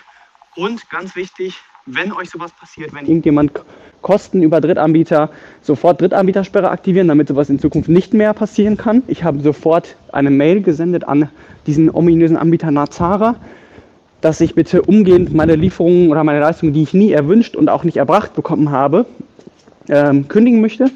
Äh, da kam dann nur eine kryptische Mail von wegen, ja, sie haben das über eine SMS bestätigt und bla bla bla. Ähm, Klarmobil auch informiert. Die sagten, die kümmern sich drum.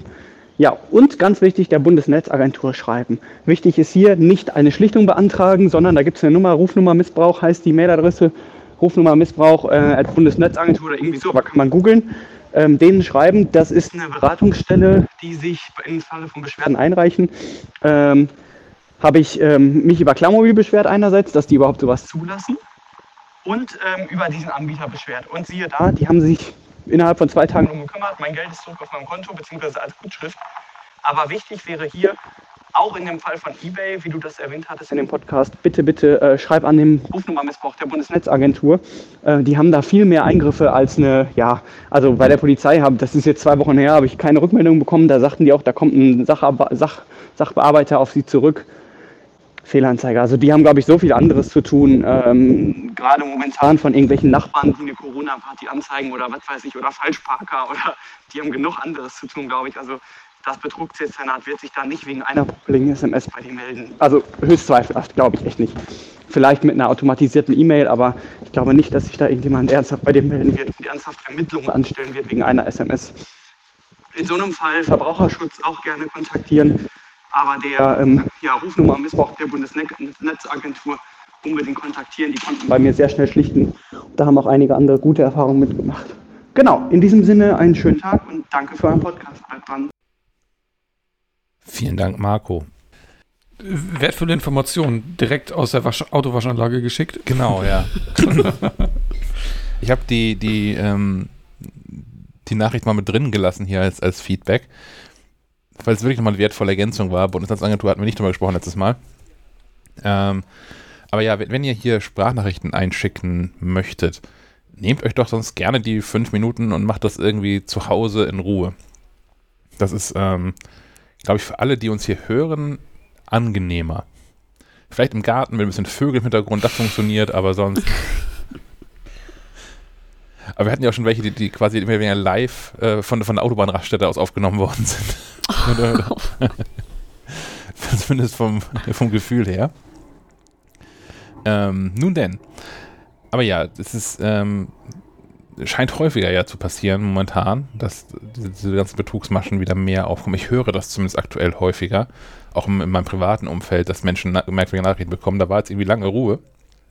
Aber das scheint ja wieder aufzukeimen, von daher ähm, guckt lieber zweimal hin, bevor ihr irgendwie irgendwo draufklickt. Man kann sowas übrigens auch, wenn man nicht draufklickt, also wenn man nicht geschädigt ist in dem Sinne, kann man sowas auch trotzdem melden bei der Bundesnetzagentur. Man muss also, das, das ist tatsächlich ein guter Hinweis. Ja. Das äh, merke ich mir. Man, man, muss, man muss nicht warten, bis das Geld weg ist. man kann auch vorher schon mal. ähm, okay, dann haben wir. Hm, wo ist es denn hier hin? Da. Der nächste ist Christian und Christian meldet sich ähm, zum Thema Bezahlung im Internet, zum Beispiel auch bei eBay Kleinanzeigen, weil das ja neulich Thema war. Guten Morgen oder vielmehr guten Tag, liebe Schleifenquadratis, der Christian aus Berlin. Ähm, aktuelle Folge, ihr redet gerade so schön über eBay Kleinanzeigen, beziehungsweise ich sag mal allgemeinen Online-Verkauf. Ähm, jetzt würde mich doch mal interessieren, wie ihr das Thema mit der Zahlung dann abwickelt, weil auch bei eBay Kleinanzeigen ähm, ist es ja nicht mehr ganz selten, dass man Sachen halt dann doch irgendwie verschicken muss, weil die Leute nicht um die Ecke wohnen. Ähm, macht ihr das generell einfach nicht? Oder ähm, ja, bei mir kommt es zumindest ab und an oder auch doch recht häufig vor, dass ich Sachen dann doch verschicken soll und das auch mache. Ähm, habe mir aber angewöhnt, tatsächlich Zahlungen dann nur noch über PayPal und Co. irgendwie abzuwickeln ähm, weil mein Hauptthema der Frage ist eigentlich, äh, es gibt für jede Kreditkarte, für jede Online-Zahlung irgendwie immer mehr Sicherheitsmaßnahmen. Ähm, Nochmal an der App bestätigen oder am Handy bestätigen oder was auch immer. Ähm, wenn man aber doch tatsächlich seine IBAN bzw. Kontonummer und den Namen rausgibt, hat jeder Mensch dieser Welt, der vielleicht auch nur meinen Kontoauszug irgendwo aus der Post gefischt hat und ähm, einfach Namen und IBAN-Nummer hat, kann auf jeder oder zumindest fast jeder Website, wo er einkaufen will, ähm, SEPA-Mandat anklicken und gibt diese zwei Daten ein und ähm, dann war es das. Der hat bezahlt und alles ist gut. Ich habe natürlich die Möglichkeit, irgendwie acht oder neun Wochen die Sachen auf dem Konto zurückzubuchen. Aber ja, das kann irgendwie meiner Meinung nach nicht der beste Weg sein, wird aber tatsächlich ja irgendwie überall angeboten. Und ähm, ja, ist mir jetzt tatsächlich passiert gerade, dass jemand mehrfach nacheinander ein paar Wochen lang immer wieder irgendwelche Summen zwischen 20 und äh, 150 Euro von meinem Konto abbuchen lassen hat, per SEPA-Einzugsmandat. Ähm, ich jedes Mal erst googeln musste, wer ist die Firma, die da gerade bucht, ähm, was machen die da anrufen, denen jedes Mal relativ aufwendig erklären musste, dass ich damit nichts zu tun habe. Ähm, die haben mir dann meistens das Geld von sich aus auch zurückgebucht, beziehungsweise ich konnte es bei den anderen, die ich nicht erreichen konnte, einfach auf Rückbuchen zurückholen. Aber wie seht ihr das? Wie macht ihr das? Wie zahlt ihr oder lasst zahlen? Ähm, ja, weil ich tatsächlich inzwischen das Thema Kontonummer beziehungsweise IBAN und Namen auszugeben irgendwie echt kritisch finde. Ja, freue mich drauf, da irgendwie mal eure Meinung zuzuhören. Bis später, macht's gut. Weiter so, danke, tschüss. Vielen Dank, Christian. Wir können, glaube ich, schon mal feststellen, Schleifenquadrat-HörerInnen sind eher so Opfertypen. der, der, zweite in Folge, der da durch, durch Online-Shopping geschädigt worden ist. ähm, ja, wie, wie, wie, bezahlt ihr online? Ähm, also ich, ich benutze in erster Linie PayPal eigentlich für alles. Und wenn das jetzt wirklich für sowas ähm, ist, wo es vielleicht über übers Konto irgendwie einfacher läuft, dann richte ich eigentlich immer einen Dauerauftrag ein. Das heißt, ich, ich gebe meine Daten dann nicht raus, sondern also ich ähm, mache das von mir aus, wenn es jetzt irgendwelche Verträge sind oder so. Ja, ich, ähm, es ging ja jetzt vornehmlich, glaube ich, um Kleinanzeigen. Dann nehme ich äh, auch gerne, mache ich das da bar ist immer so meine einzige Quelle, wo ich noch Bargeld herkriege, quasi. Wenn ich mal wieder was verkauft habe, habe ich wieder ein paar Scheine. Ähm, nee, sonst äh, nutze ich auch gerne PayPal. Letztens habe ich das auch kombiniert, weil ich irgendwie was Größeres gekauft hatte und dachte, ich habe genug Geld dabei. Stellte sich raus, war nicht so, aber der Verkäufer hatte dann zum Glück auch PayPal, sodass ich den Rest dann auch noch per PayPal nachschieben konnte. In einem das Geschäft? Oder Nein, Privatverkauf? Geschäft. Privatverkauf. Okay. Mhm. Ich dachte, es ging jetzt um ja. so, solche Privatdinge. Ja, okay. Und sonst ja. gerne alles immer PayPal oder so.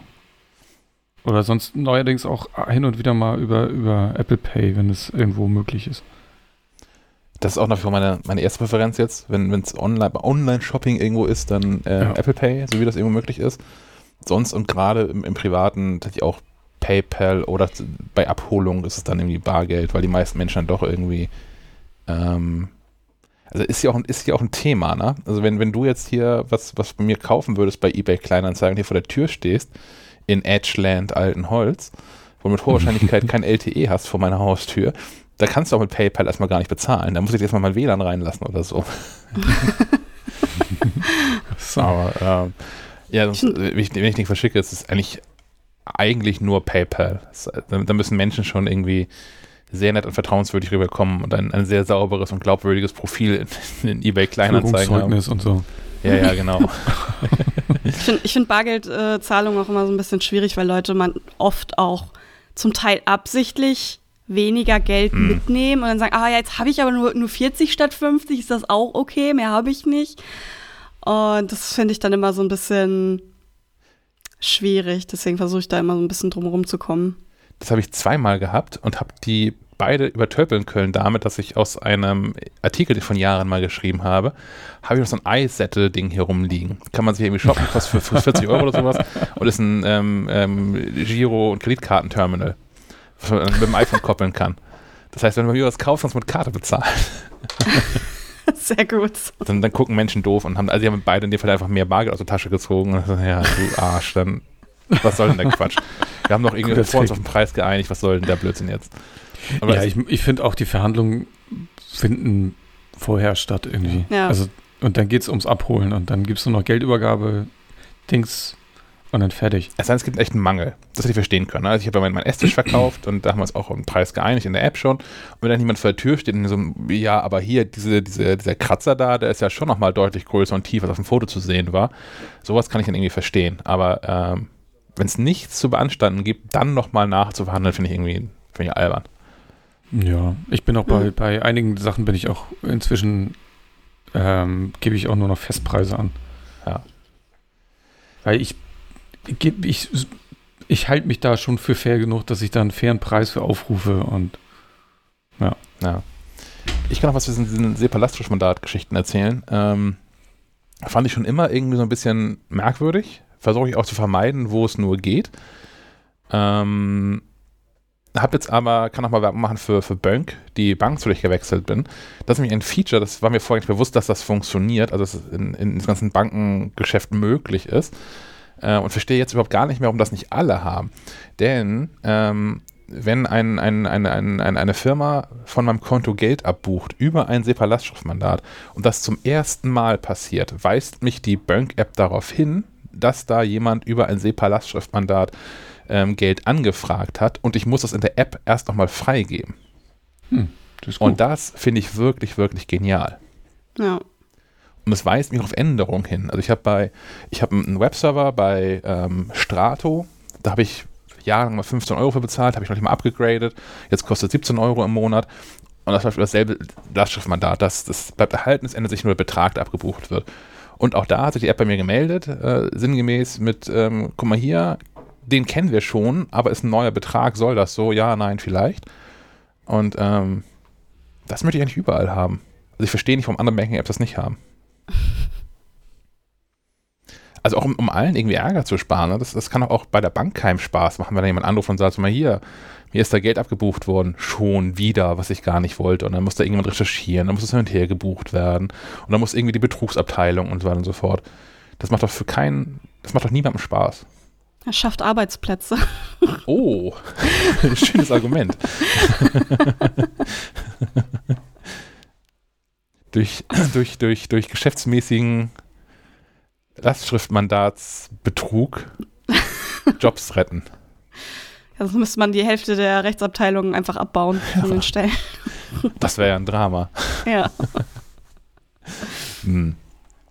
Okay, einen haben wir noch. Wir haben ähm, Erik zum, zu Apple Watch Updates und ähm, mit, mit einem kleinen Bonus. Ja, hallo miteinander. Der Erik aus München gibt sich mal wieder die Ehre. Servus. Ja, ich habe einen kleinen Aufreger. Nicht nur des äh, Monats, sondern des letzten halben Jahres. Ich nutze die Apple Watch 6 im Moment.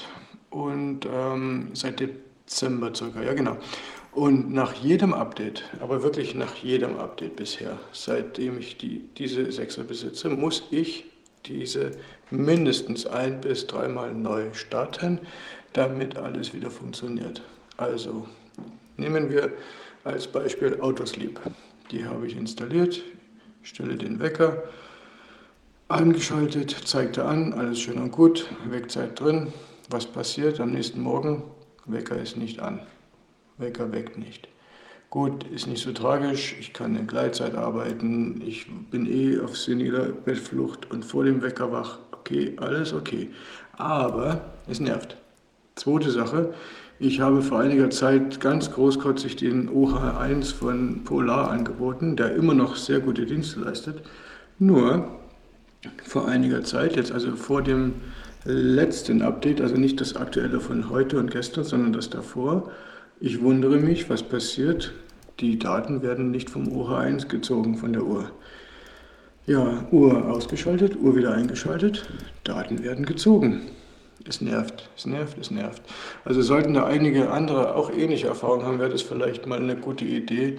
Äh, ob das wirklich nur an meiner Uhr liegt, mal kurz zu schließen, sich kurz zu schließen, oder ob das vielleicht doch ein allgemeines Problem ist.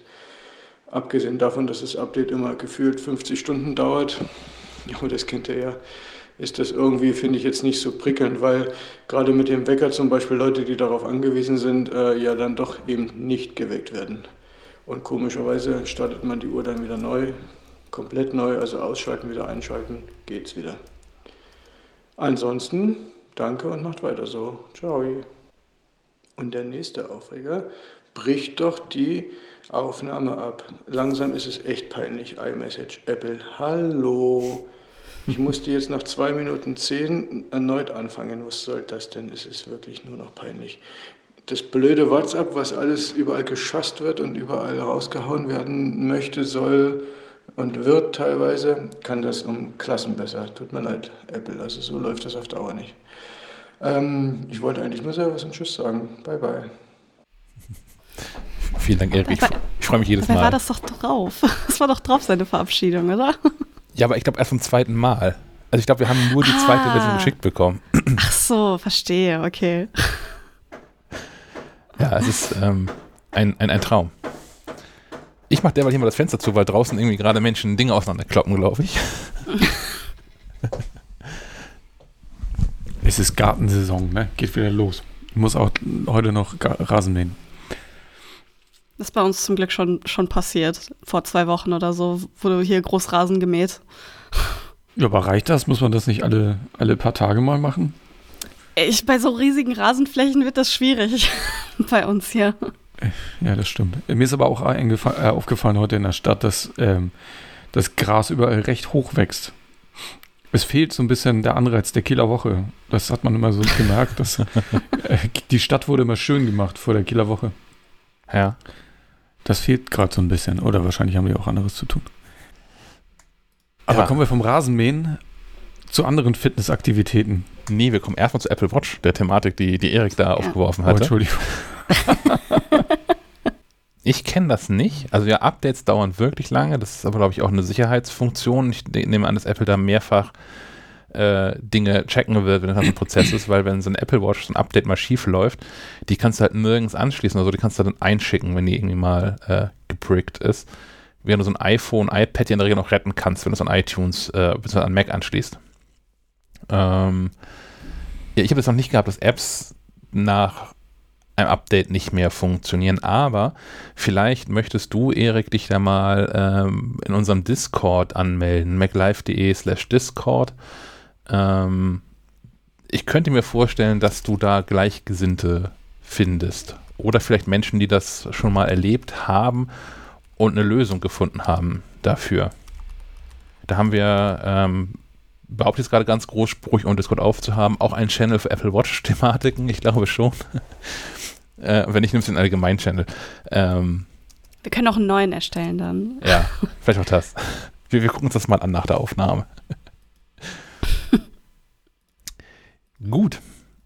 Dann jetzt aber zu, zu Sport. Ja, Sport. Ähm, das ist so viel Stichwort.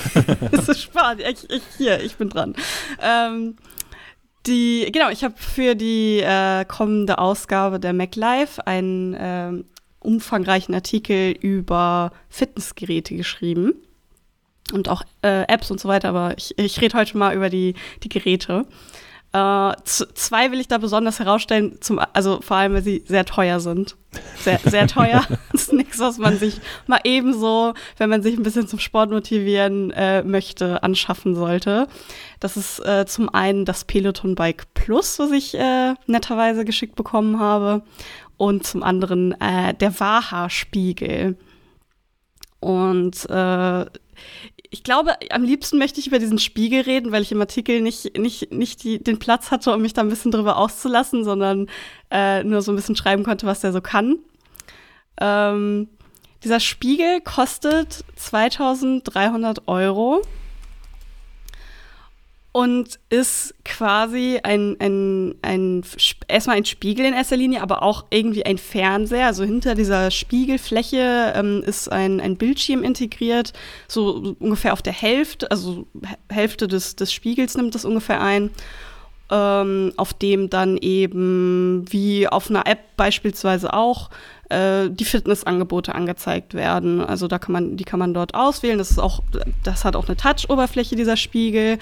Ähm, und dort kann man dann äh, ja, Übungen auswählen, sich Trainingspläne irgendwie anschauen, äh, seine, se seinen Trainingsfortschritt äh, nachvollziehen und so weiter. Also alles sowas, was so, was solche Apps so anbieten. Ähm, ja, also insofern erstmal normales Trainingsangebot für irgendwie zu Hause. Was dieser Mehrwert eben mit, ja, Sven? Darf ich direkt ein, reingerätschen? Ja. Warum ist das Ding ein Spiegel? Also ich verstehe ja, dass es ein großer Monitor ist. Also. Damit du dich selbst beim Sport machen beobachten kannst. Oh, ich kann mir kaum Schöneres vorstellen. Also ansonsten ist es halt dann einfach ein großer Standspiegel, den du dir irgendwo hinstellen kannst. So, dann bei mir stand der im Wohnzimmer, dann habe ich mich manchmal beim Essen beobachten können. Das war nicht so schön. Wie so ein Vogel. ja. also wirklich, ja. Also ich, ich, bei manchen Sachen kann ich das verstehen. Ähm, wenn du zum Beispiel irgendwie Yoga-Übungen machst oder so, dann kannst du natürlich deine, deine Pose oder so korrigieren, indem du eben auf, auf den Spiegel gucken kannst und schauen kannst, okay, äh, ist der Winkel gerade richtig? Habe ich das irgendwie überstreckt oder so weiter, mein Bein, mein Arm oder was auch immer. Beim Tanzen, also da gibt es auch Tanzworkouts. Auch da ist es ganz nett, so, also nicht ohne Grund sind Ballettstudios auch immer mit großen Spiegeln ausgestattet, mhm. damit man halt eben auch sehen kann, wie das dann aussieht, was man so macht. Ähm, also grundsätzlich den, den Sinn des Spiegels verstehe ich. Ja, ich, ich erinnere mich auch, dass, dass früher, so, als ich mal in, in so einem Fitnessstudio war, gab es auch so eine Ecke mit so Spiegeln, und, ja. wo die Handeln vorliegen und so. Ich, ich finde das genau. auch aus einem anderen Grund sinnvoll. Also, weil all das, was du gerade aufgezählt hast, ging natürlich auch mit einem großen Bildschirm, mit dem man von der Kamera da mit rein, dran schraubt. Ähm, aber hätte man das gleiche Problem mit jedem Fernseher ja auch, dass wenn das Ding aus ist, hat man dann noch einen weiteren riesengroßen schwarzen Kasten, der irgendwo rumsteht. Ich finde die Idee eigentlich gar nicht verkehrt, da so eine, eine Spiegelfläche ähm, vorzumachen, damit das Ding ja. auch irgendeine Funktion hat und man es gerade nicht benutzt aktiv. Ja, ja, ja, genau. Das, das, das, ist auf jeden Fall ganz nett. Eine integrierte Kamera hat das Ding aber auch. Hm. Also, ähm, hat, hat es einen integrierten Sprühflaschenhalter? Also ich, ich, weiß nicht, wie das mit dem Ding ist, aber wenn, wenn ich Spiegel, What? die ich hier im Haus habe, mal anfasse, das sind so Fingerabdruckmagneten. Ist, ist das, hat, mhm. hat, das mhm. Ding, hat das Ding so, so, so eine iPhone-Beschichtung, dass das nicht ganz so krass ist oder muss man tatsächlich jedes Mal hinterher einmal mit Sidolin drüber wienern, damit man da wieder sich sehen ja. kann überhaupt?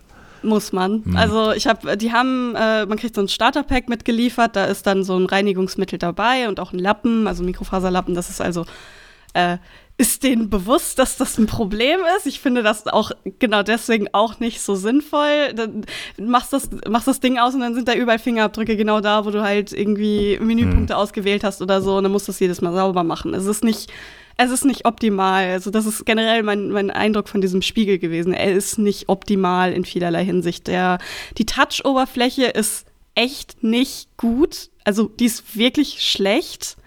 Äh, sehr ähm, reagiert sehr langsam, äh, interpretiert äh, Berührungen nicht richtig. Das heißt, ganz oft, wenn ich versuche, irgendwie ähm, zu wischen, äh, hat er das als, als äh, Tippen angenommen und dann einfach ein Training ausgewählt, was ich, obwohl ich eigentlich nur gucken wollte, was sonst noch in der Liste ist. Ähm, und das, das Bild ist nicht sonderlich gut, aus, auch aus meiner Perspektive. Also sieht auch einfach nicht so toll aus, wie man das jetzt vielleicht äh, von, von Fernsehern oder so kennt.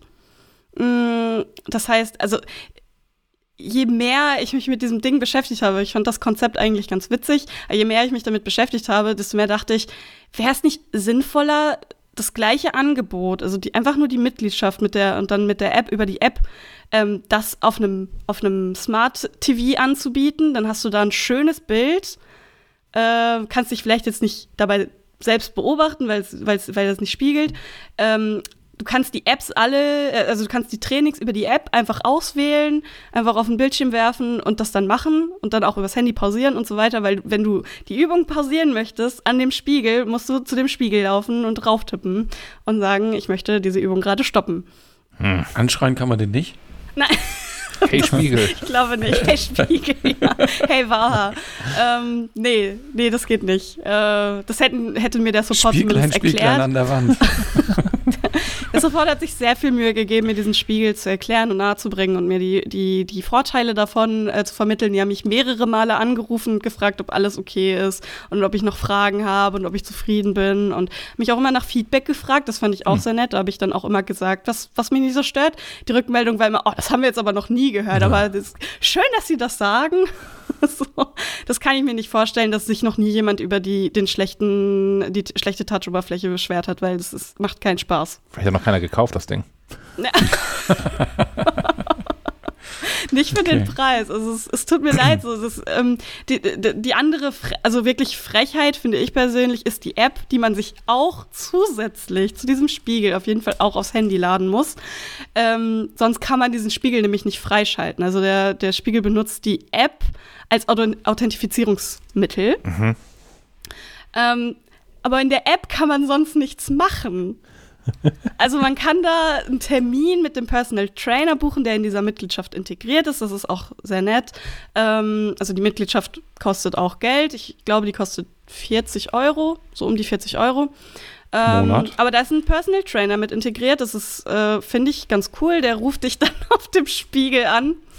Ähm, was schon absurd der, genug ist, das der, so zu sagen. Der, der, Trainer quasi ja. im Spiegel. Das ist alles ein bisschen Harry ja, Potter ja. Ja, ja da, da, dafür ist dann auch die Kamera da. Also der, der, ähm, dieses, das, ich fand das, also das war mein eigentlich mein liebster, mein liebstes Feature von diesem Spiegel, auch wenn es absurd klingt.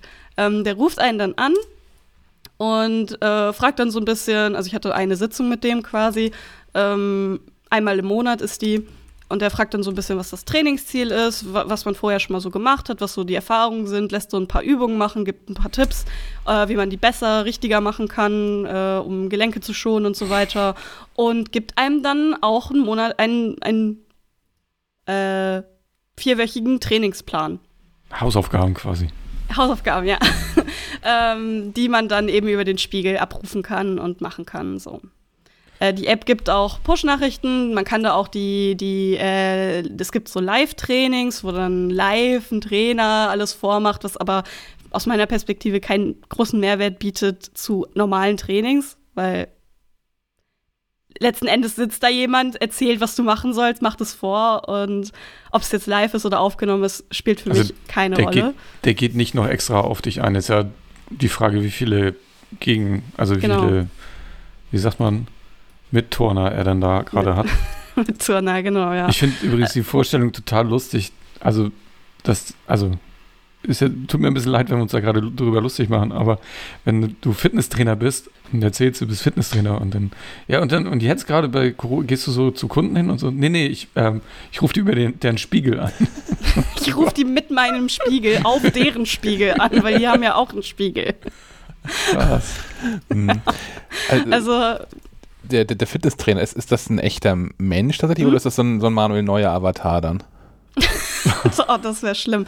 Nein, also es ist tatsächlich ein echter Mensch. Äh, hm. Man kann die auch auswählen am Anfang. Äh, auch dafür ist die App da. Kann man äh, so ein bisschen die Präferenzen äh, mitteilen. Äh, man ist in so einem Man ist in so einem virtuellen äh, Chat äh, mit so einer AI einfach und äh, die stellt so ein paar Fragen und ähm, dann kann man sich basierend auf, de, auf diesen äh, Antworten, die man gegeben hat, entsprechende Trainer aussuchen, die einen dann eben anrufen können.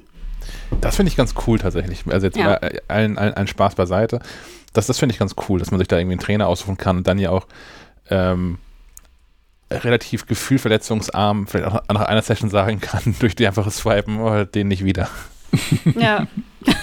Also das ist, das ist schon nett. Also ich, wie gesagt, deswegen habe ich das auch als mein liebstes Feature hervorgehoben, weil dadurch, finde ich persönlich, rechtfertigt, rechtfertigt sich der Preis von 40 Euro im Monat, die man für diesen äh, Spiegel zusätzlich zu dem Material, also für, für den Spiegel selber noch bezahlen muss. Hm.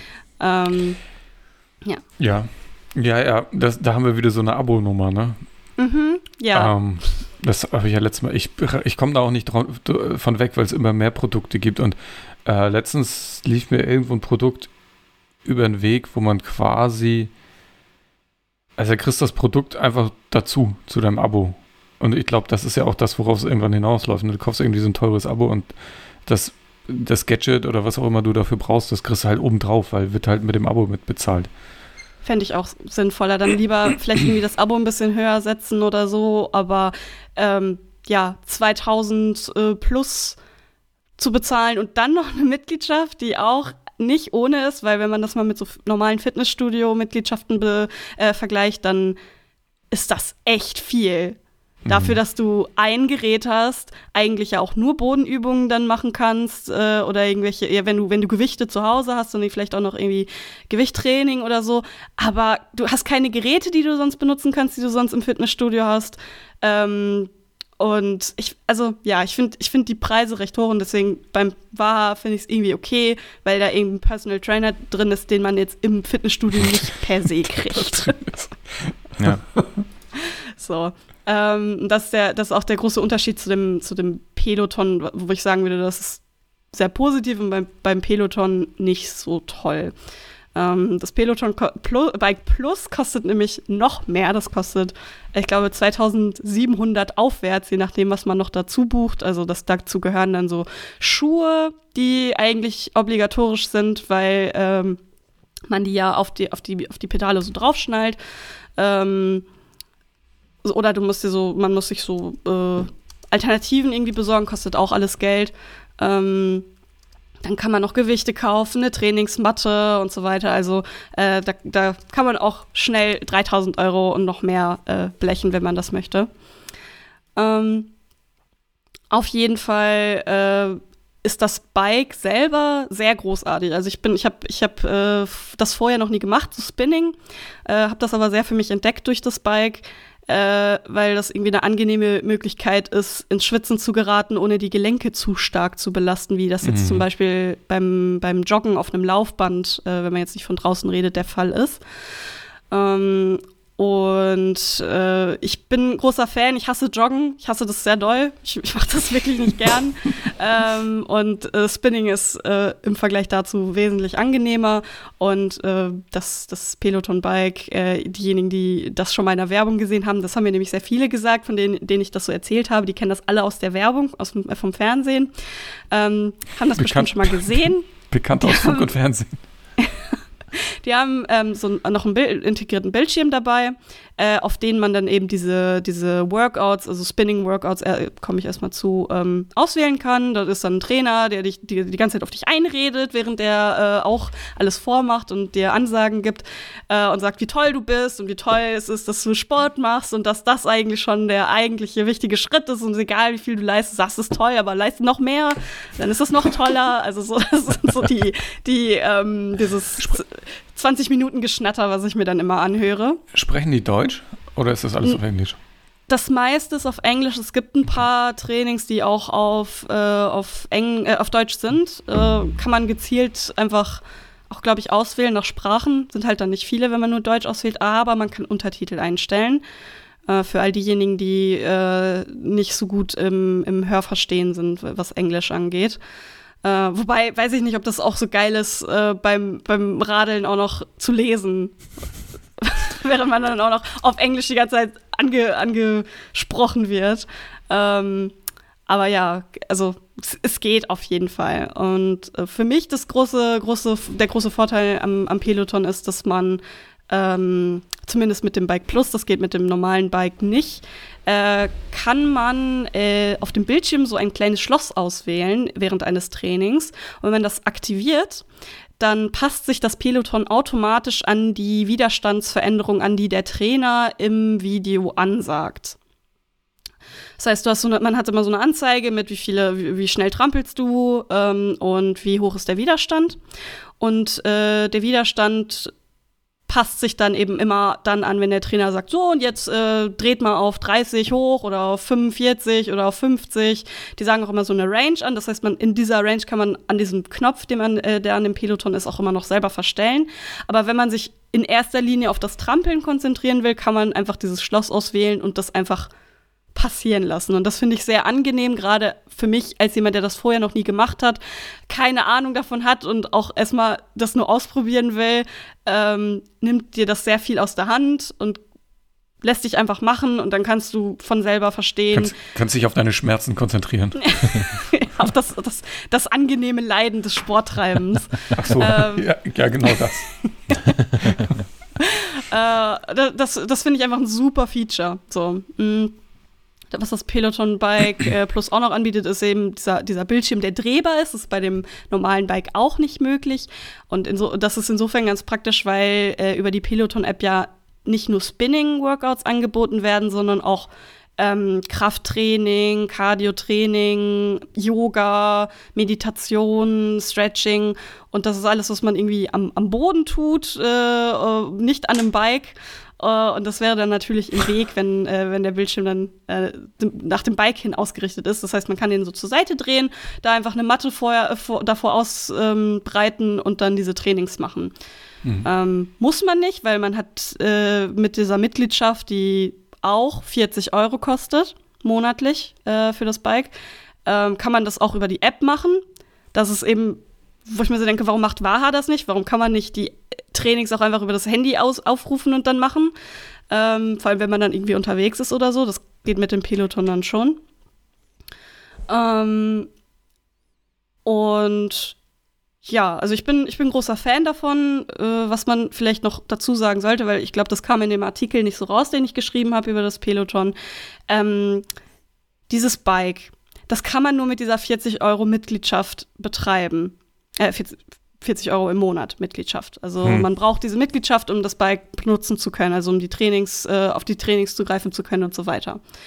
Hat man dieses Bike aber nicht, möchte aber trotzdem auf diesen Katalog der äh, Trainings, in, äh, inklusive auch der Spinning-Workouts zugreifen, kann kann man die, äh, diese App äh, oder das Angebot der App quasi auch benutzen für 13 Euro im Monat. Mhm. Also äh, wenn man ein anderes Bike hat zum Beispiel. Wenn man ein anderes Bike hat oder gar kein Bike, äh, also einfach nur die, äh, an, die restlichen Angebote irgendwie äh, von der Peloton-App nutzen möchte, auch äh, weil man vielleicht irgendwie keinen Platz für so ein Bike hat, weil die nehmen ja auch durchaus ein bisschen Platz weg. Äh, das hat man nicht unbedingt in der Wohnung. Ähm, so ja, genau. und ich, das, das ist ein bisschen versteckt. mir war das auch nicht klar, deswegen habe ich das beim Schreiben auch nicht berücksichtigt.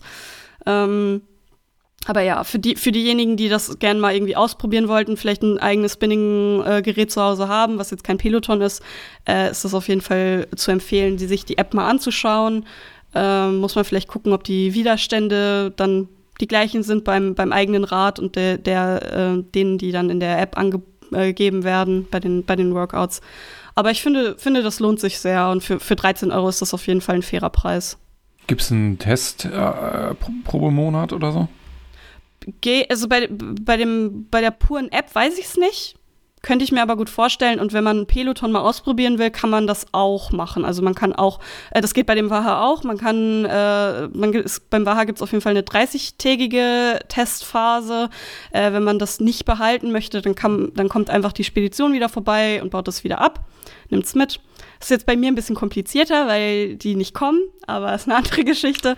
Ähm, und beim Peloton ist das genauso, glaube ich. Ich weiß nicht genau, wie, da, wie lang da die Testphasen sind, aber auch mindestens einen Monat. Ich habe jetzt eine dreimonatige äh, Testphase, aber ich glaube, dass, äh, ich, ich kriege eine Extrawurst als äh, Testerin. okay. Der Pressebonus. Mhm. Ja. Ich, ich, fand vorhin, da hast du einen ganz wichtigen Punkt so im Vorbeigehen gemacht, dass sowohl bei dem Spiegel als auch ähm, bei, dem, bei dem Rad man 40 Euro im Monat zahlt, aber ja nur ein Gerät dafür quasi mhm. hat.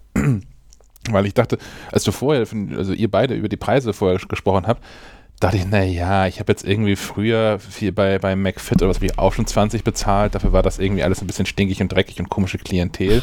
Zumindest in dem, in dem McFit, in dem ich war. Und ähm, habe jetzt zuletzt, äh, bis die Pandemie kam, habe ich 35 Euro bezahlt für so ein normales Fitnessstudio und bin jetzt gerade sehr kurz davor, dass wenn die Pandemie durch ist, ähm, hier in Altenholz ähm, 60 Euro zu bezahlen. Da ist dann aber auch ähm, regelmäßiges, äh, regelmäßige Termine mit einem echten Menschen drin, der einem da so ein bisschen weiter hilft. Und es ist Sauna mit drin, was irgendwie ganz geil ist. Und ähm, fand das dann schon irgendwie viel Geld, aber okay viel Geld diese, diese 40 Euro, von denen ihr gesprochen habt, aber klar, ich habe hier für die 60 Euro, die ich habe, nicht nur Sauna drin, sondern auch, ich glaube, es sind 34 verschiedene Geräte, an denen man da irgendwie so sitzen und ja, nicht sitzen kann, an denen man arbeiten kann. Ähm, aber 40 Euro dann, ja, nur um den Spiegel zu gucken, blöd gesagt, also nur um mit sich selbst zu trainieren, ist schon echt krass. Es ist happig. Ich sehe das, ich sehe das auch so. Also ähm, deswegen sind das auch alles irgendwie Lösungen, die für mich nicht so richtig in Frage kommen. Weil klar, so, so einen großen Betrag erstmal irgendwie aus dem Boden zu stampfen, ist schon schwierig genug, aber dann auch im Monat nochmal so viel Geld äh, dafür auszugeben, was du in einem Fitnessstudio auch kriegst, zum Teil sogar mehr, mit mehr Abwechslung zumindest. Ja. Ähm, weil es gibt ja auch Fitnessstudios, die auch solche Kurse wie Pilates oder so anbieten, was jetzt der Waha, nee, äh, doch, was der Waha-Spiegel auch anbietet. Ähm, so, und da, bezahlst, da bezahlt man nicht so viel. Es ist einfach so. Für einige ist es ja vielleicht auch Anreiz, wenn sie 40 Euro im Monat dafür ausgeben. Dann ja, muss ich das aber auch Geschichte. nutzen jetzt. Ich glaube, also bei Fitnessstudios ja auch nicht. Die, die, die Tatsache, dass das Ding in meinem Wohnzimmer steht und mich täglich daran erinnert, dass es benutzt werden möchte, weil es Geld, also für mich jetzt nicht Geld gekostet hat, aber es funktioniert trotzdem, ähm, ist, ist auf jeden Fall ein netter Anreiz. Also ich bin auch eher so ein Mensch, der lieber sowas zu Hause macht. Also ich bin kein großer Fan von Fitnessstudios. Deswegen ist für mich so ein, so ein Homespinner auf jeden Fall eine gute Lösung. Äh, Werde ich mir auch dann besorgen, wenn, ich, wenn das Peloton hier nicht mehr steht. Ähm, aber ähm, ja, wenn man irgendwie nicht viel Geld zur Verfügung hat, ist so ein Fitnessstudio auf jeden Fall, glaube ich, eine sinnvollere Anschaffung als so ein Bike oder Spiegel. Finde find ich ganz spannend, war bei mir genau andersrum. Ich habe ähm, jahrelang in so ein Fitnessstudio einbezahlt und habe dann irgendwann festgestellt, okay, ein Dreiviertel der Zeit, die du da bist, verbringst du ohnehin auf dem Rad. Kauf doch so ein scheiß Rad für zu Hause, so, so, so ein Ergometer. Und das wollte ich nicht im Wohnzimmer stehen haben, weil es einfach auch, einfach auch kein hübscher Einrichtungsgegenstand ist. Ähm, stand dann hier in einem anderen Zimmer und wurde im Prinzip aufgebaut. Ende der Geschichte. Also ich habe das schon noch ein paar Mal benutzt. Seitdem das Zimmer nie wieder betreten. ja, so ungefähr. Ich habe das schon natürlich ein paar Mal benutzt, aber überhaupt gar nicht in der Regelmäßigkeit, ähm, die ich vorher im, im, im Sportstudio war mhm. und auch nicht in der Regelmäßigkeit, die den Preis dann gerechtfertigt hätte, weil das Ding schon nochmal, also ich hätte das über, über zwei Jahre gerechnet mit jeweils 5 Euro mehr bezahlt als das Fitnessstudio, das Ding. Mhm. So. Und ähm, das heißt, es will auch benutzt werden. Das ist aber irgendwie nicht benutzt worden. Und ich glaube, mein Kopf macht dann so, naja, das, das ist ja da, das kannst du ja jederzeit machen. Da musst du ja nicht irgendwie jetzt was in den Kalender schreiben für oder so. Und dann habe ich es einfach nie gemacht gefühlt. Und das dann nach einem Dreivierteljahr, glaube ich, wieder verkauft, weil es eigentlich im, im Prinzip war es, ähm, Ersatz, für, Ersatz für den Stuhl im Schlafzimmer, auf dem man einfach so, weißt du, diese Garderobe, diesen Garderobenstuhl, den jeder irgendwo ja. hat. ja, es ist, ich, bei mir ist es halt genau der Grund, warum ich Fitnessstudio auch nicht mag, dieser Weg den man dafür auf sich nehmen muss, um dahin zu gehen. Das ist ja schon an sich schon Motivationsakt, das überhaupt zu machen, dahin zu fahren und das, äh, sich dann umzuziehen, das zu machen. Und hier ist es halt, okay, steht da, ich habe gerade eine ne Stunde Zeit, okay, ich setze mich eben drauf, mach das, kann direkt duschen, keiner ist da und beobachtet mich oder nervt mich oder was auch immer. Und äh, bin dann direkt, also muss ich nicht erst noch nach Hause fahren, verschwitzt und mich dann in die Dusche stellen, sondern kann das direkt zu Hause machen. Also für mich, für mich persönlich ist das einfach eine bessere Lösung. Lösung. Das sind ja die Liebsten, die ich, also die ins Fitnessstudio mit dem Auto fahren, ne? Das sind ja meine liebsten Freunde. Also ich würde das machen. es gibt genug davon. Also ich verstehe es nicht. Ich würde halt dann spätestens auf dem Rückweg vom, vom Fahrrad fallen, vielleicht, weil ich so müde bin. Ich habe das auch ja. gemacht, weil ich ähm, ein, ein, eine Freundin hat mich in, in das Fitnessstudio gezogen, nämlich zuletzt war. Und ähm, das sind mit dem Rad von hier aus 35 Minuten, würde ich sagen. Ja, dann ist man doch, kommt man doch schon mal warm an. Ja, aber ich hab, die Zeit habe ich auch irgendwie dann ehrlicherweise nicht. Also wenn man dann irgendwie zwei Stunden vor Ort ist, dann da noch irgendwie duscht und dann auch über eine Stunde Reisezeit hinterher hat, dann muss man einen Tag für frei nehmen, um mal Sport zu machen. Ja, ich finde es nur ein bisschen, bisschen lustig immer, dass man quasi, man könnte sich körperlich betätigen, um dahin zu kommen. Ja. Aber naja, Du hast ich, ja ist ein bisschen paradox. Aber. Vor allem mit dem Auto hinfällt, um dann da Fahrrad zu fahren. Ich, ich sehe das ja alles. ja, genau. ja, okay, das, das, ist fair. Ja, deswegen sage ich äh, einfach einen Home-Trainer Home, besorgen. Klar. Dann umgeht man diese Absurdität. ja, ich glaube, jeder hat mal die Phase, in der er irgendwie so einen Home-Trainer ausprobieren muss.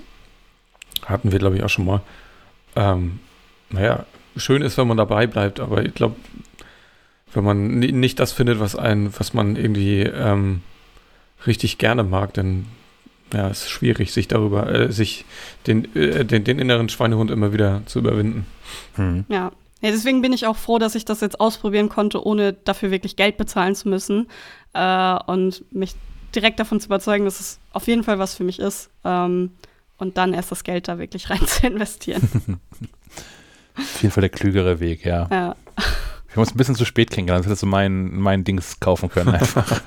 ja, ja, naja, das wäre eigentlich ganz nett gewesen. aber der, der, der Trick ähm, ist ja tatsächlich so. Also man kann ja viele der Geräte kann man ja bei eBay Kleinanzeigen günstig schießen, gerade aus diesem Grund, weil man der Meinung ist, man muss mal was tun.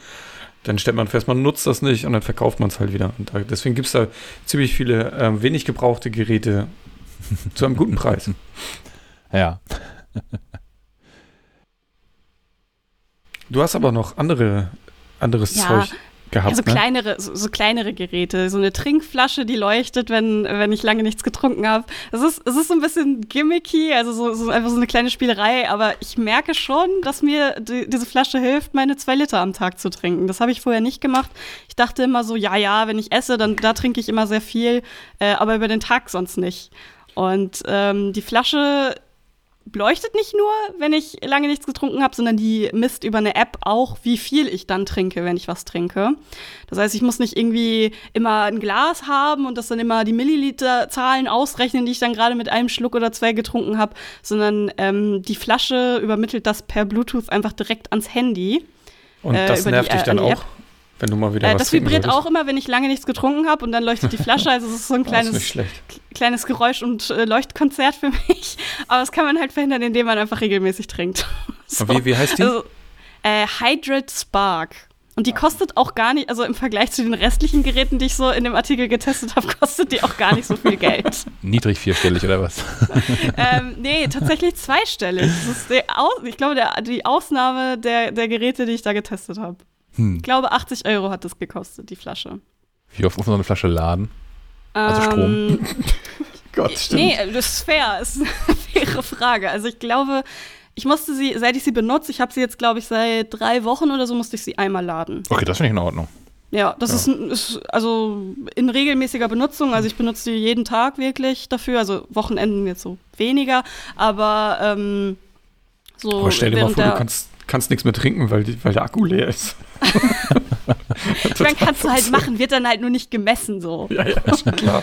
ähm, aber es, also es ist wirklich gut. Äh, die, die, gut, das, das Ladegerät piept ein bisschen sehr laut, wenn man es lädt. Also mach, muss man es vielleicht nicht direkt äh, neben dem äh, Schlafort machen über Nacht oder so oder während der Arbeit. Das ist ein bisschen unangenehm. Aber ähm, das, das geht recht schnell. Ich glaube, das braucht so, pff, weiß ich nicht, zwei, drei Stunden oder so. Dann ist das wieder voll. Äh, dann schraubst du es wieder unten in den, in den Boden ein und kannst es wieder ganz normal benutzen. Ähm, die, die Flasche selbst ist super leicht zu reinigen, weil nicht, also es gibt nicht viele verwinkelte Sachen oder so. Den mhm. Deckel kannst du auch in die Spülmaschine stecken. Die Flasche sollte man nicht da reinstecken. Äh, die ist aber schön, schön groß, da passt, passt meine Hand zumindest so normal rein. Mit einem Lappen oder so kriegt man, also braucht man jetzt keine, keine Flaschenbürste oder so, kann man dementsprechend leicht äh, reinigen. Ähm, also ich bin ein großer Kiel, Fan davon. Hier in Kiel wirst du sie alle paar Monate schön entkalken dürfen. Mhm. Weil wir ja ein sehr ja, hartes glaube, Wasser haben. Ja, ich glaube, wenn man, wenn man die so alle zwei, drei Tage mal irgendwie kurz aus, auswischt, dann äh, entgeht man dem, glaube ich, dem Problem. Ja, und seit der Kindheit wissen wir ja auch, dass wir in Trinkflaschen nichts anderes als Wasser kippen. Ja, Ihr nicht? Auch, also wer hatte denn nicht mal eine schon. Flasche, wo irgendwie so vergammelter Apfel, Apfelsaft mhm. noch drin ist? Ja, ja, ja, so ein Emil, ne? ja, genau. Oh Gott, der spricht schon. ja, also ähm, das ist, ist auch ein netter Nebeneffekt, weil ich da nur Wasser raus trinke und das so angenehm ist, äh, meine, meine, ähm, mein Wasserverbrauch zu messen, trinke ich den ganzen Tag auch nur Wasser. Das heißt, so, so ganze Softdrinks und, äh, weiß ich nicht, Säfte sind dann eher so die Ausnahme. Man kann auch in der App dann Gläser, also so, ich habe jetzt mal ein Glas nicht über die Flasche getrunken, kann man dann auch eingeben. Äh, also es ist, es ist ein cooles Konzept, es funktioniert für mich sehr gut und ich, ich bin Fan. Sehr gut. Und ansonsten vielleicht noch, also ich, ich dachte so, ich rede nur über die Geräte, die ich auch wirklich benutze, regelmäßig benutze, nicht die, die ich einfach nur mal testen wollte und dann jetzt liegen sie irgendwie rum in der Sportkiste. ähm, ich habe noch eine andere Flasche bestellt. Ähm, das lässt sich relativ kurz fassen. Die, äh, ist, äh, die reinigt sich selbst mit UVC-Licht. Ähm, das heißt, die entfernt einfach alle Keime aus dem Wasser. Äh, und das wenn man das bei frischem Wasser aus der Leitung so macht, merkt man keinen Unterschied. Wenn das Wasser aber 24 Stunden gestanden hat und man das dann mal reinigt, äh, dann merkt man tatsächlich einen großen Unterschied zwischen hm. abgestandenem Wasser und von dieser Flasche gereinigtem Wasser. Es kann, kann ja interessant sein, wenn du häufiger, äh, keine Ahnung, gehst in den Bergen wandern oder so. Mm, also und so wird das auch, äh, wird, ist das Marketing auch aufgebaut. Ähm, und wenn man halt nicht gern Wasser verschwendet, wenn man es mal stehen lässt und dann ist es abgestanden und eklig, ich schütze es dann halt weg. Aber wenn man da, da, da, nicht so ein Fan von ist, dann ist das auf jeden Fall praktisch, äh, so eine Flasche zu haben. Die kostet aber auch viel Geld. Okay. Was ist denn viel Geld in Euro? So ungefähr? Äh, ich glaube, die hat 109 100. gekostet. Ja, 100 Euro für eine Flasche. Saftig. Verrückt. Die ist aber eine, das ist eine Thermosflasche, also die, die ich habe zumindest. Ähm, das heißt, die äh, da kann man auch Heißgetränke drin aufbewahren und die reinigen, wenn da irgendwelche Keime drin gelandet sein sollten. Ich verstehe. Vielleicht ist es so eine lange nicht gereinigten Kaffeemaschine oder so. Ich finde also noch viel interessanter als bei so Bergwanderungen. Da würde ich, glaube ich, aber Wasser aus dem Bach trinken, ohne groß nachzudenken, der da irgendwie lang fließt. Ich finde ja. Oh, ich, ich finde das viel, viel interessanter, fände ich das, wenn ich hier durch die Stadt gehe und so, so öffentliche Wasserhähne und sowas was da so alles rauskommt, das finde ich mhm. viel interessanter. Das wurde, mir, das wurde mir als Kind schon abtrainiert, sowas zu machen. Flug, Flughäfen oder sowas, die haben auch so Wasserspender überall rumstehen, so Wasserhähne. Ja, ja, nee, würde ich, würd ich nie benutzen.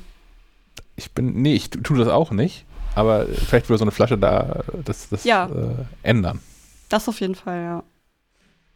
Und Oh. als, als, als letztes kleines Gadget, das geht ganz schnell, das ist so eine Faszienrolle. Ich habe das vorher nie benutzt, äh, weil ich nicht wusste, wie und was das, was das für einen Sinn hat. Äh, und dann habe ich dank des Wahas immer so ein Training mit einer Faszienrolle gemacht.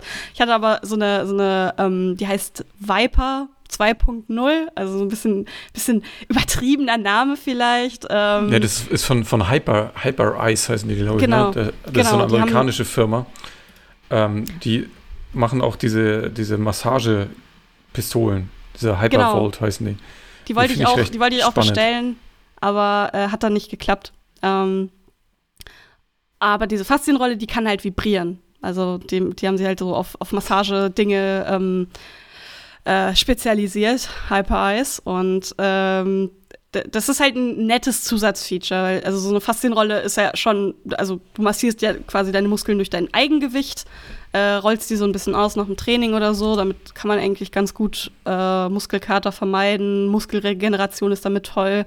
Ähm, ich ich fand es ganz nett, weil das einfach so sehr starke Verspannung in meinem Rücken und Schulterbereich so ein bisschen aufgelockert hat. Das war also ganz nett. Und diese Vibrationsfunktion ist ein, an sich ein cooles Feature. Man muss aber gucken, auf welchem Untergrund man das macht. Äh, weil das sehr laut sein kann. Also das klingt dann wie eine, wie eine Waschmaschine, die gerade am Schleudern ist. Ähm, und wenn man, wie ich, in einer Mietwohnung im sechsten Stock wohnt, äh, dann nervt man damit schon mal alle umliegenden Nachbarn. Kann ich mir zumindest vorstellen. Es hat sich noch keiner beschwert, aber ich passe auch auf.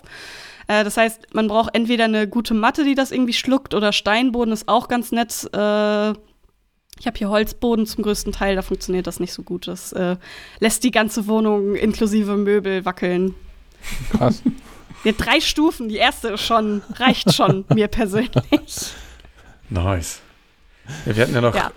äh, wir hatten ja noch den, diesen, wie hieß dieser Hub, Hula-Hoop-Reifen? Hub, ne? Mit, mit V, was ja eher so eine äh, Enttäuschung war. Ja, Ähm, allerdings. Den, den hatte meine Frau hier am Wickel, weil sie tatsächlich äh, regelmäßig Hula-Hoop-Training macht. Ähm, ist ja ganz praktisch, man steht einfach rum und kann sich irgendwie eine Serie angucken und dabei ein bisschen die Hüften schwingen. Und dieses Ding sollte das jetzt ganz, das Ganze mit, mit App-Unterstützung machen. Doof ist nur, dass die App ungefähr seit äh, knapp zwei Jahren oder so nicht geupdatet wurde. Und bei jedem Versuch, sich mit diesem, ähm, mit diesem Hula-Hoop-Reifen per Bluetooth zu koppeln, ist die App abgestürzt.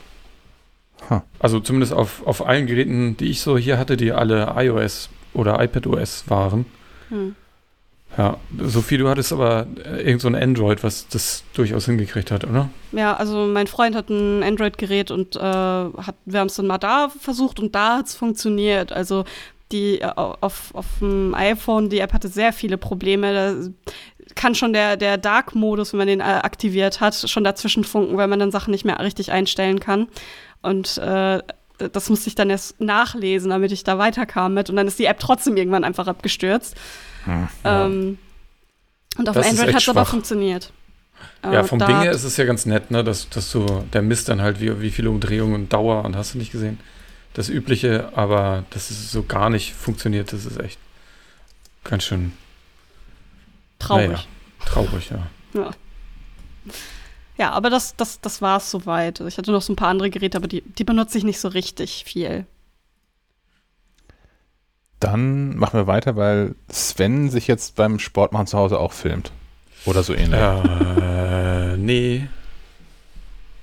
Ähm, aber Alu hat so eine, so eine äh, Kamera getestet, äh, geschickt. Äh, so eine ist äh, Essential nennen die, die Serie. Ähm, Essential Indoor Kamera. Hm, die habe ich mal ausprobiert. Ja, funktioniert ganz gut. Ähm, kann halt, wenn man ähm, wenn man es will, kann die so einen richtigen richtigen Deckel vor die Linse schieben, sodass man auch sicher sein kann, dass da keiner reinguckt. Wir hatten ja, glaube ich, gerade das Problem bei Anker oder Orki. Ja, oder einer von irgendeinem ähm, wo quasi Videos von anderen Nutzern, fremden Benutzern abgespielt wurden, was unglaublich spooky und das möchte man auf gar keinen Fall. Ähm, so, sowas ähnliches kann ja theoretisch bei der Alu auch passieren, weil die die Videos auch in die Cloud laden. Und das ist, finde ich, der größte Nachteil, dass sie halt keinen keinen internen Speicher hat. Ich fände es ja cool, keine Ahnung, man hat sie und nachts passiert irgendwas, läuft ein Maulwurf über den, über den Rasen und man hat danach irgendwie so ein, so ein Videosnippet davon. Ähm, aber das speichert sie halt direkt in der Cloud oder man, wenn man so eine Alu Bridge hat, dann kann das auch da passieren. Aber selbst die kostet nochmal irgendwie 200 Euro. Also wenn man sonst kein, kein System von Alu äh, zu Hause hat, dann äh, lohnt sich das eher nicht. Ähm, denn für diese, für diese Speicherung der ähm, Daten in der Cloud wollen die auch natürlich Geld haben. Das Abo kostet allerdings irgendwie, die haben so ein Sicherheitsupdate, äh, Sicherheitsabo für 2,80 Euro, glaube ich, im Monat. Für eine Kamera, wenn du mehrere hast, kostet das irgendwie mehr. Hm. Ähm, und auch erst dann werden die spannenden Funktionen wie Aktivitätszonen, also du kannst dann festlegen, wo äh, Bewegungen sein dürfen und wo er dann melden soll. Und ähm, er kann dann noch schlauer erkennen. Und zwar kann er dann unterscheiden zwischen Mensch, Tier, Fahrzeug und, ganz wichtig, Pakete. Hm. Dann kann dir nämlich deine Alucam kann dir, mehr, kann dir sagen, hier übrigens, da ist gerade übrigens ein Paket gekommen. okay. Ja. Weil die ja meistens ohne Menschen kommen. Ähm, ja, genau. Der erkennt dann den Paketboten mit dem Paket. Die, die Kamera selbst kostet 130 Euro, was ich, pff, ich finde das viel. Hm. Ich habe da, hab da, jetzt noch nicht so viel Erfahrung mit. Ähm, äh, da geht bestimmt auch weniger. Man kann, äh, sie hat auch eine Sirene, die relativ laut ist, die aktiviert werden kann, wenn man, äh, wenn sie Bewegung oder Geräusch erkennt. Das Übliche. Und man kann auch gegensprechen. Das heißt, wenn da jemand in deinem Hausflur steht, dann kannst du den auch anschreien, dass er gefälligst wieder rausgehen soll. oder so. Oder, oder jede Nachbarskatze zu Tode erschrecken halt. ja, ist auch eine Idee. Ja, ist so, ist so ganz nett. Ja. Ähm, das andere habe auch ich getestet, ne? Mhm. Und zwar ist es das sogenannte Lumi Keys. Das allerdings finde ich ganz cool. Ähm, die habe ich irgendwann mal äh, auf Kickstarter gesehen und habe die seitdem verfolgt. Und irgendwann sind die dann auch wirklich mal produziert worden und äh, gibt es jetzt auch in der Version 2, glaube ich, die erste Version wurde noch ein bisschen kritisiert. Ich habe noch gar nicht erzählt, was es ist, mache ich gleich. Wurde noch ein bisschen kritisiert, weil das Gehäuse noch so ein bisschen klappert und das, die Verarbeitung nicht ganz so geil war. Diese Version, da gibt es nichts dran zu meckern. Das ist also ist ein kleines USB MIDI-Keyboard, ähm, das aber äh, quasi zum Lernen von Klavierspiel, zum Klavierspielen gedacht ist. Äh, dazu hat es, so, hat es beleuchtete Tasten, die einfach in jeder Farbe des Regenbogens leuchten können. Und sie kommen mit einer App, ähm, wo ganz viele Lektionen und Übungen und äh, da, es gibt auch äh, Musiklehrerinnen, die dir das so ein bisschen erklären, leider nur auf Englisch, weil das eine Firma aus UK ist. Aber ähm, sonst ist es ist gut verständlich. Äh, und ähm, die Übungen laufen so ein bisschen ab wie bei Guitar Hero. Das kennt ihr ja bestimmt noch, ne? Wird immer gezeigt, welche Taste du drücken musst. Dann leuchtet die Taste auf dem Keyboard schon ein bisschen. Und wenn du dann im richtigen Moment triffst, kriegst du auch noch extra Punkte sozusagen. Und ähm, hm. das funktioniert, funktioniert im Test echt super. Ähm, die Tasten sind ein bisschen kleiner als so von so einem regulären, von einem echten Klavier. Äh, irgendwie sieben Achtel werden angegeben. Und der, der Hub ist auch nicht ganz so weit. Also man muss sich da ein bisschen umgewöhnen, wenn man nachher von dem Ding mal auf so einem echten Piano spielt. Ich bin jetzt noch nicht äh, durch mit den Übungen, ich bin erst im Kapitel 2. Es geht sehr basic los, also mit hier drückt man diese drei Tasten oder drückt man hier eine Taste und dann diese Taste. Äh, also ist für so, so ganz, die, die noch nie irgendwie eine Taste gedrückt haben, ist das, da geht's los, aber es ähm, äh, es sind nachher auch äh, sehr viele Songs, ich weiß nicht, 400 Stück oder so da drin, die man dann so nachspielen kann. Die, da habe ich mal was aus dem äh, weiteren Kapitel versucht, da steige ich komplett aus. Das ist wie wenn man nachher Guitar Hero auf Expert versucht. Da geht bei mir auch gar nichts mehr. Da komme ich nicht hinterher. ähm, das macht aber auch so, also macht schon durch dieses Leuchten, dass die Tasten so leuchten, macht das echt eine Menge her und macht richtig viel Spaß damit zu arbeiten. Ähm, Preis kostet, glaube ich, 300 Euro, was nicht wenig ist. Und auch hier kommen wir natürlich ohne ein Abo nicht mehr aus. Ähm, es gibt so grundlegende Lessons, gibt es äh, in der kostenfreien Version. Wenn man nachher aber weiter will und mehr Übung braucht, dann zahlt man, glaube ich, auch 10 Euro im Monat. Hm. Ähm, aktuell kriegt man als Vorbesteller noch irgendwie so einen 50-Euro-Gutschein auf das Jahresabo. Dann ist es ein bisschen günstiger, aber naja. Ist halt wieder ein Abo, ne? Mhm. Statt Klavierlehrerin. Die aber auch monatlich kosten, kosten würde. Die ja. kosten mehr, ja, das stimmt. Aber da weiß ich auch nicht. Also weiß ich nicht, was besser ist. Ich bin jetzt nicht so der, ich bin nicht musikalisch. Ich spiele kein einziges Instrument gut. Ich kann drei Gitarrengriffe und äh, kann alle meine Entchen auf dem Klavier oder Xylophon spielen. Deswegen, ich bin so ein bisschen lernfaul und das nimmt dir natürlich auch das Lumi nicht ab. Das, äh, du wirst nicht, wirst nicht gut spielen, wenn du nicht übst und nochmal übst. Aber ähm, dadurch, dass es halt irgendwie so cool ist, bleibt man da länger dran, glaube ich, als wenn man jetzt immer vor so einem schnöden Klavier sitzt. Ich kann hier immer donnerstags live mitverfolgen, wie die Nachbarstochter Querflöte lernt. Auch schön. Oh, Und schön. Ich, ich mag Querflöten, aber dieser Lernteil ist halt. Die Übergangsphase ist hart. ich finde es total cool, dass ihr das macht und auch, dass ihr also kein Standardinstrument nimmt. Also ich, na, wenn, wenn Menschen sagen, hier, ich, ich, ich, ich, ich spiele ein Instrument, dann denken Menschen doch irgendwie an Klavier, an Gitarre oder irgendwie sowas.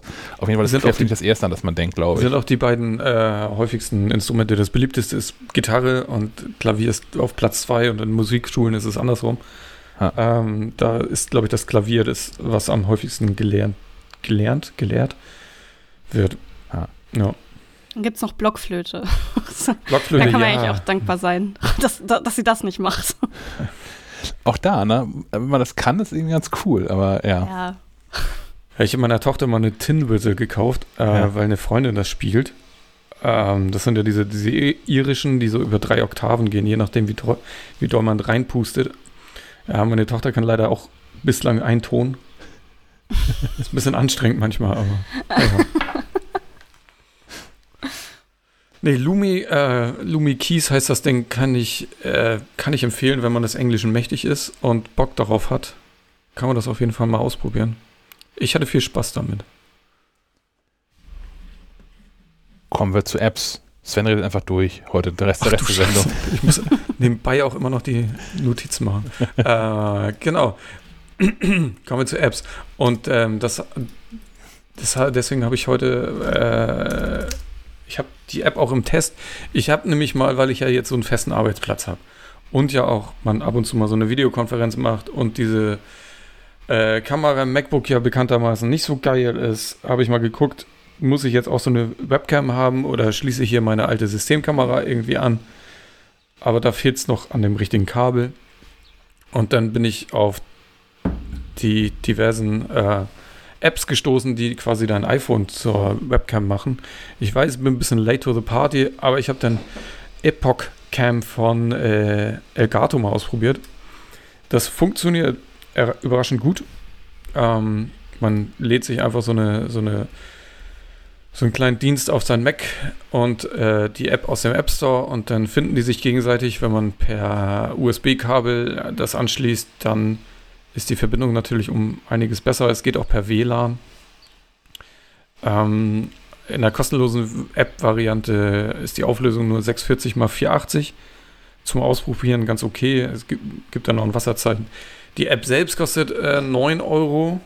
Dann kann sie bis zu 1920 mal 1080. Ähm, man kann dann auch noch zoomen, was ich auch äh, ganz praktisch ist. Dann kann man den Bildausschnitt noch ein bisschen besser machen. Ähm, äh, dann unterstützt die App auch die mehreren Kameras der, des iPhone. Also ich könnte dann auch auf Weitwinkel ah. umstellen zum Beispiel. und ähm, einen manuellen Fokus setzen und den auch behalten, sozusagen, und die, den, das Blitzlicht quasi als, als ähm, Licht benutzen noch zusätzlich. Und HDR wird dann auch unterstützt. Also die, die Qualität der gekauften App ist schon wesentlich höher, als wenn man es nur ausprobiert. Und die App ist dann, naja, ist günstiger als so eine Webcam, habe ich gesehen. Die Frage ist natürlich, wie geil das ist, wenn man die, die Kamera von dem iPhone so lange immer anhat und das iPhone ja auch die ganze Zeit läuft und so. Heiß wird, ja. Ja, es wird mhm. heiß. Ja. Ist keine Dauerlösung, aber für wenn man mal äh, irgendwie kurz eine gute Kamera braucht oder und äh, das gibt äh, Elgato auch immer so als, als Szenario an, wenn man quasi eine Ka zweite Kamera braucht, um irgendwelche anderen Dinge zu zeigen, wenn man jetzt irgendwie was bastelt oder so. Dann ist es natürlich mhm. auch ganz praktisch, wenn man dann iPhone, einfach das iPhone nimmt. Ja, ich glaube, so Elgato stellt ja auch viel so Streamer-Gear einfach her. Die sind ein bisschen Und umgeschwenkt, ne? Die war, was, Elgato war doch, hatte doch auch noch, waren die nicht auch die, die diese Tizi-Geschichte Nee, hatten? nicht, nicht Tizi, aber die haben diese andere TV-Geschichte gemacht. Ah, weiß ich nicht mehr, wie es heißt. Aber ja. Ich kenne ja, Elgato halt. Oh, oh, sorry, sag ruhig. Es, ja, es gab, es gab ja so eine Zeit, da war dieses Fernsehen irgendwie en vogue und da musste man auch auf dem, auf dem Mac Fernsehen gucken. Und ich weiß nicht, es gibt vielleicht den einen oder anderen, der, der erinnert sich an äh, DVB-T. Mhm. Ich weiß nicht, ist das noch ein Ding? Hat man das? Sagt noch? mir was. ähm, die haben halt so DVB-T-Empfänger gemacht und Satelliten, Satellitenschüsseln, Empfänger und so für Mac. Daher kannte ich die früher und die sind jetzt, haben sich ja so ein bisschen aufge aufgesplittet und Elgato macht ja jetzt so Streaming-Gear, ne? Also diese, diese Akustik-Schaumstoffplatten und äh, Mikrofon und haben die auch Licht und mhm. Dieses glaub, Stream Deck ist, glaube ich, das bekannteste aktuell, oder von denen?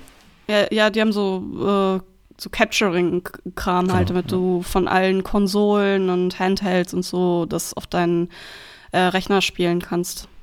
Direkt. Ja. Genau. Hm.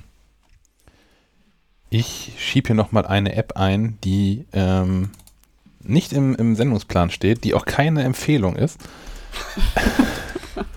Aber ich bin darüber gestolpert bei, bei, bei, Recherchen. Und zwar ist die Paparazzi. Schreibt sich nicht so, wie man es denken würde, ähm, sondern P-O-P-A-R-A-Z-Z-I und ist ein neues Photo-Social Network. Mhm. Mhm. Und zwar entsteht dein Profil nicht etwa aus den Bildern, die, die du machst, sondern aus den Bildern, die Leute von dir machen.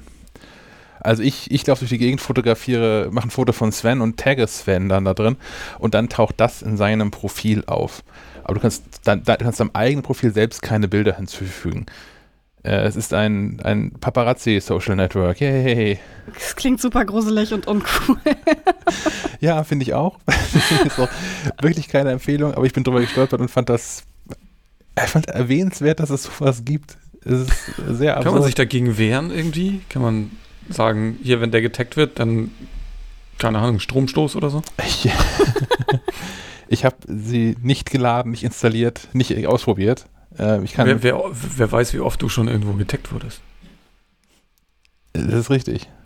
Aber ich, ich ja. glaube, also wenn ich es richtig verstanden habe, ich muss da schon ein Profil erstmal anlegen, damit du mich da taggen kannst.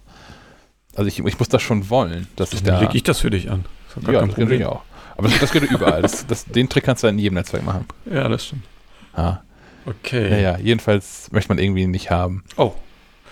Guck mal, jetzt ist die Cam gerade just in diesem Moment, wo ich drüber gesprochen habe, ist die Cam disconnected. I don't know, vielleicht ist das Handy leer. Ich guck gleich mal. ich sehe jetzt hier drei, drei springende blaue Bällchen. naja, ich mache einfach weiter mit äh, der App, die ich eigentlich vorstellen wollte. Home Connect Plus. Die hat ähm, Sven mir rübergeschoben, um, um die mal zu testen. Und ähm, Home Connect Plus schickt sich an, ein Problem zu lösen, was man unweigerlich irgendwann hat, wenn man sich mit dem Smart Home Thema beschäftigt. Nämlich, dass man 430 verschiedene Geräte hat von 17 verschiedenen Herstellern, die alle nicht miteinander kommunizieren können, wollen, es jedenfalls nicht tun.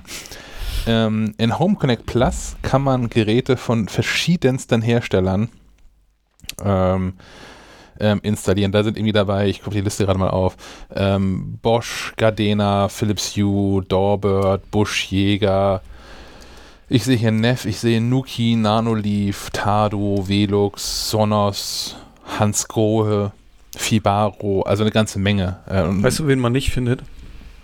Eve? Arlo. Ah, ja, die auch, ja. Arlo fehlt, Eve fehlt auch, da habe ich noch recht viel Zeugs von. Ja. Ähm, aber Eve macht ja auch nur HomeKit und nichts anderes, von daher ist es nicht verwunderlich, dass die drin sind. Schade finde ich, dass man nicht einfach HomeKit-Geräte hinzufügen kann. So die schon im Netzwerk drin sind, das wäre nochmal irgendwie clever. Ähm, vielleicht bin ich noch zu doof, das zu finden, aber ich habe das ähm, bisher nicht entdeckt. Ähm, was man jedenfalls tun kann, ist, man kann sich die ganzen, ganzen Smart Home Geräte in diese App reinholen und die danach miteinander verbinden. Ich kann also, ähm, Doorbird ist irgendwie eine smarte Türklingel. Ähm, wenn, wenn jemand an der Tür klingelt, fährt der Rasenmäherroboter los oder sowas. ähm, naja, naja, oder Sinnvolleres. Ne? Also Philips Hue ist ja auch drin, das heißt, ich, ich könnte zum Beispiel einen ein, ein Philips Hue-Schalter dafür verwenden, meinen Gardena Rasenmäherroboter loslegen zu lassen oder irgendwie sowas. Ähm, ich könnte das an Wetterstationen koppeln. Ähm, ich, ich meine, Fibaro hat eine Wetterstation im Angebot und ich könnte dann solche Scherze machen, so Automationen bauen, wie äh, der Mähroboter soll bitteschön jeden Dienstag und Donnerstag um 8.30 Uhr morgens losfahren, aber nicht, wenn es regnet. So. Und ähm, da kann man, glaube ich, ganz, ganz clevere Sachen bauen. Ich habe so, so, ein paar Sachen konstruiert, die auch irgendwie ganz nett funktionieren. Ähm, ich sitze bisher voll auf HomeKit, habe deswegen eigentlich nur Krams, das auch HomeKit-kompatibel ist, weswegen diese App bisher für mich keinen echten Zusatznutzen hat weil ich das alles auch in HomeKit habe. Ähm, wenn man das aber nicht hat oder halt Geräte hat, die nicht HomeKit-kompatibel sind. Aber hast du nicht auch irgendwie Gardena oder kann das inzwischen auch alles HomeKit? Ja, ja, also Gardena kann in Teilen auch HomeKit. Tatsächlich kann der Rasenmäherroboter noch kein, kein HomeKit. Die Steckdose, die ich habe, aber schon. Und ähm, ja, ich, tatsächlich wüsste ich jetzt auch, tatsächlich mir fällt kein echtes Beispiel ein, was ich mit diesem Mähroboter so machen könnte, weil ich keine Wetterstation habe, die Regen misst zum Beispiel. Deswegen war das gerade ein fiktives Beispiel, aber ähm, man kann verschiedene Sachen machen. Ne? Man könnte jetzt natürlich auch Sachen machen, wie gesagt, Doorbird ist drin. Ring übrigens nicht als, als Türklinger mit Gegensprechanlage. Ähm, Fände ich auch nett, wenn, wenn Ring dabei wäre, aber man könnte dann halt automatisch, man könnte Automationen bauen, wie, ähm, wie gesagt, Ring kann nicht HomeKit, aber ich könnte darüber dann trotzdem meine Philips Hue-Lampen irgendwie blinken lassen, wenn es irgendwie klingelt. Zum Beispiel hier in diesem, in diesem Arbeitszimmer, wo ich häufig in Videokonferenzen ähm, bin oder so Podcasts aufnehme ähm, hier möchte ich gar keine Klingel haben. Weil das irgendwie nervt und Aufnahmen kaputt macht. Fände ich irgendwie nett, wenn dann hier in der Ecke die Lampe, da ist ohnehin eine U-Birne drin, ähm, wenn die anfängt rot zu blinken, wenn unten jemand die, die äh, Ring-Türklingel betätigt oder sowas. Solche Dinge sind technisch, äh, theoretisch sind es möglich. Also mit einer Doorbird-Klingel ähm, geht sowas auch. Übrigens der neue Nachbar, der hier eingezogen ist, zwei Häuser weiter, ich berichtete von dem Baulärm vor mehreren Episoden schon, ähm, der hat eine Doorbird-Klingel- äh, und Gegensprechanlage. Hm. Sind also der, die, die Nachbarschaft rüstet auf hier. ja. Ähm, ja, das, das, ist, das ist Home Connect Plus. Sophie. Ja, dann mache ich weiter mit äh, OneNote von, von Microsoft. Das gehört zu dem Office-Paket. Ähm, ist, glaube ich, die einzige App davon, die kostenlos ist in diesem Paket, die man auch getrennt davon haben kann. Mm, es ist meine, also ich, ich schreibe in dieser App eigentlich alles, was mit der Arbeit zu tun hat. Äh, das kommt daher, weil äh, die über all meine Geräte funktioniert. Also ich habe Zugriff, ich habe die, kann die auf dem iPhone benutzen, ich kann die auf dem iPad benutzen, ich kann sie an meinem äh, Windows-PC benutzen, äh, auf dem Mac. Also ähm, ich habe dann meine Dateien immer alle zusammen, all meine Texte, wenn ich mal irgendwas nachschauen will. Ich habe die schon im Studium immer sehr intensiv benutzt, weil ich dort dann immer meine Mitschriften äh, gesammelt hatte, weil man dort auch äh, verschiedene Notizbücher anlegen kann für verschiedene äh, Aufgabenbereiche. Also ich hatte dann irgendwie äh, freiwillige Arbeit, Studium, private Notizen, also irgendwelche Ideen oder, äh, oder so für irgendwas. Und ich, äh, ich, ich nutze die nach wie vor. Ich, ich dachte erst, ich muss irgendwie umsteigen äh, oder so, aber sie ist nach wie vor ziemlich gut dazu geeignet, äh, so Projekte zu ordnen. Also ich, ich, kann da halt dann so Reiter anlegen, für zum Beispiel jetzt äh, nehmen wir MacLive-Projekte. Und dort sammle ich dann alle Artikel, die ich für diese Ausgabe geschrieben habe, also zum Beispiel Redaktionskonferenz oder jetzt den Fitnessartikel, den ich geschrieben habe und habe die immer beisammen unter dem richtigen Projekt. Und wenn ich dann vielleicht in zwei, drei Monaten noch mal irgendwas nachgucken will davon, dann habe ich das immer noch da drin, kann ähm, schnell einfach noch mal das nachgucken, äh, kann mir Inspiration holen, wenn ich zum Beispiel äh, nicht mehr weiß, wie man Texte schreibt, dann lese ich noch mal alte von mir und weiß es dann wieder. Das ist, habe ich das. Das ist, äh, ist, irgendwie eine ganz nette Angewohnheit, um mir selbst ins Gedächtnis zu rufen, dass ich Texte schreiben kann. Einfach noch mal lesen, was ich mal geschrieben habe. Es hilft mir persönlich zumindest. Ähm, und weil die eben auch so gut und einwandfrei eigentlich über alle Plattformen funktioniert, also jetzt sowohl mobile Geräte als auch feste Geräte oder ähm, äh, Mac äh, bzw. Apple und Windows funktioniert das alles einwandfrei, Synchronisation funktioniert problemlos. Ähm, an der äh, Mac-App sind jetzt, äh, glaube ich, nicht alle Funktionen verfügbar. Äh, aber das ist auch nicht so schlimm, weil man die selten wirklich benutzen muss. Also was mir jetzt aufgefallen ist, dass das Konvertieren nicht so gut funktioniert. Also man kann ganze Notizbücher in PDFs oder in Word-Dateien zum Beispiel umwandeln, wenn man das irgendwie verschicken will oder archivieren will, wenn man das nicht mehr in der App drin haben will, aber gerne aufbewahren möchte. Ähm, dann äh, kann man das auch darüber machen. Und das funktioniert am, am Mac zumindest nicht so gut. Ich glaube, am iPad und iPhone ist das auch nicht möglich, aber muss es auch nicht sein, weil sowas mache ich dann nicht unbedingt an einem äh, an einem Handy oder so.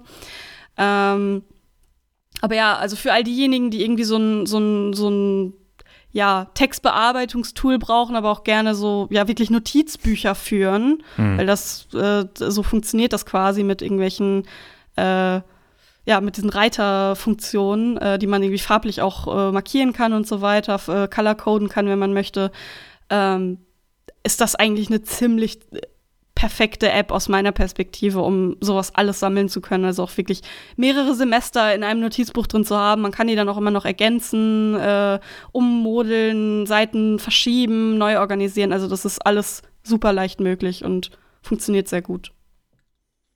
Das ist, glaube ich, auch so ein Thema, wo jeder so seinen Favoriten hat und davon auch nicht wirklich abrückt. Ja.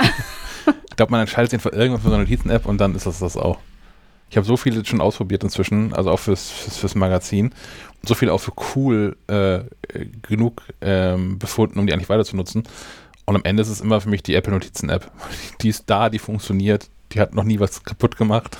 ja, die kann man halt, also die, die, die finde ich halt nicht so gut, weil da, da, kann man eben nicht so nach verschiedenen Projekten ordnen. Also das, man kann das nicht so unterordnen. Also bei, bei OneNote kannst, kannst du es wirklich sehr detailliert machen. Du hast deine, deine einzelnen Notizbücher, dann kannst du in diesen Notizbüchern Projektreiter anlegen.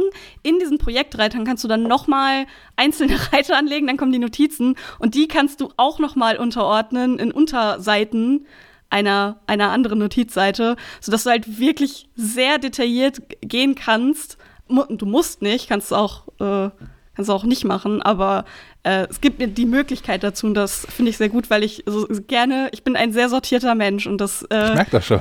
entspricht sehr meinen, äh, meinen Ansprüchen an so eine Notiz-App. Das ist gar nicht meine Realität. okay, ja. Für all diejenigen, die das immer schon gesucht haben und auch sehr organisiert sind, kann ich die sehr empfehlen. ähm, ich empfehle noch äh, einen alten Bekannten, und zwar Camera Plus in Version 2. Camera Plus mit dem Pluszeichen, nicht mit dem ausgeschriebenen Plus. Das ist alles zum Heulen, der ganzen App-Namen. Ähm, es ist nach wie vor schade, dass man in, ähm, auf dem iPhone nicht festlegen kann, was da wohl die Standardkamera ist, sodass man die vielleicht auch mal direkt aufrufen könnte vom, vom Sperrbildschirm aus. Ähm, denn Camera Plus hat diverseste Funktionen, um einem das Fotografieren zu erleichtern und dann da ähm, äh, Tricks zu ermöglichen und zu besseren Bildern zu verhelfen. Neu ist eine Denkmalfunktion. Ähm, die finde ich super cool, denn ähm, es ist ein bisschen so, Fotografieren ist eine Sache, die wirklich Spaß gemacht hat zu Beginn dieser Corona-Pandemie, weil alles leer war. Und mal Fotos machen konnte von belebten Orten, auf denen niemand ist. Als ob man, als ob man irgendwie ein großes Filmstudio wäre und für sich irgendwann mal den Times Square abgesperrt hat oder so. Ähm, das ist eine der beeindruckendsten, beeindruckendsten Einstellungen, die ich je gesehen habe. Das ist in, in Vanilla Sky, wo am Ende, oder ich glaube, es ist gern Ende, ähm, Tom Hanks über den, den, äh, nee, der andere, Tom Cruise, über den komplett menschenleeren Times Square wandert. Ähm, und das damals tatsächlich nicht, nicht äh, kein, wie heißt es, kein, keine Post-Production-Effekte waren, sondern die einfach den Times Square abgesperrt haben für diese Szene. Ähm, das kann so ein bisschen jetzt auch diese Denkmalfunktion. Ähm, wenn man mit der Denkmalfunktion Fotos macht, rechnet ähm, die Artificial Intelligence in der App automatisch bewegte Objekte raus. Das heißt, wenn man jetzt irgendwie, äh, keine Ahnung, hier, hier in Kiel gibt es so viele Denkmäler, die man fotografieren wollen würde. Aber wenn man, wenn man hier in Kiel das Schloss fotografiert, ähm, hier gibt es erstmal Menschen uns erstmal suchen. Genau, Menschen, die schon mal in Kiel waren, lachen zurecht. äh, wenn man das Schloss fotografiert, wenn Menschen dran vorbeigehen, während man fotografiert, werden die halt ähm, mit raus operiert. Da sind ein paar andere Beispiele mit drin. Klappt halt zu Hause auch, wenn man irgendwie äh, keine Ahnung, wenn, wenn Sven mal wieder Dinge für eBay Kleinanzeigen fotografieren will und ein Kind durchs Bild läuft, ähm, besteht auch Chance, dass das rausgerechnet wird in hinreichend guter Qualität. Ähm, ich habe das hier unterwegs ein paar Mal ausprobiert. Das klappt erstaunlich gut. Hier und da, wenn man dann doch mal reinzoomt, erkennt man doch so ein bisschen Unschärfen dann im Bild. Aber wenn man es in der, in der Standardauflösung oder Standard-Zoom-Stufe sich anguckt, ist es recht beeindruckend. Und ich glaube, da geht auch einiges mehr, wenn man das dann mal professionell macht mit dem Stativ und so und für mehr, sowieso für mehr Ruhe sorgt beim Fotografieren dann. Ähm, ja, finde ich ganz cool. Und auch wenn die Kamera, äh, die, die Denkmalfunktion euch nicht reizen sollte, Camera Plus in der Version 2 hat äh, wirklich viele Tricks und ist ganz cool eigentlich. Ich habe gerade geguckt, ausgerechnet diese Kamera-App habe ich noch nicht gekauft, die kostet 9 Euro. Yes. Äh, ich habe sonst, äh, glaube ich, alle anderen, aber die ausgerechnet noch nicht. Ich habe die damals für nicht 9 Euro gekauft, als, als die Version 2 rauskam. Das ist aber auch schon ein paar Jahre, ein paar Jahre her, glaube ich, inzwischen, dass Version 2 rausgekommen ist. Ähm, da war die noch günstiger. Aber hm. naja. Kommt bald mit Abo. ja, genau. ähm, dann habe ich noch einen alten Bekannten.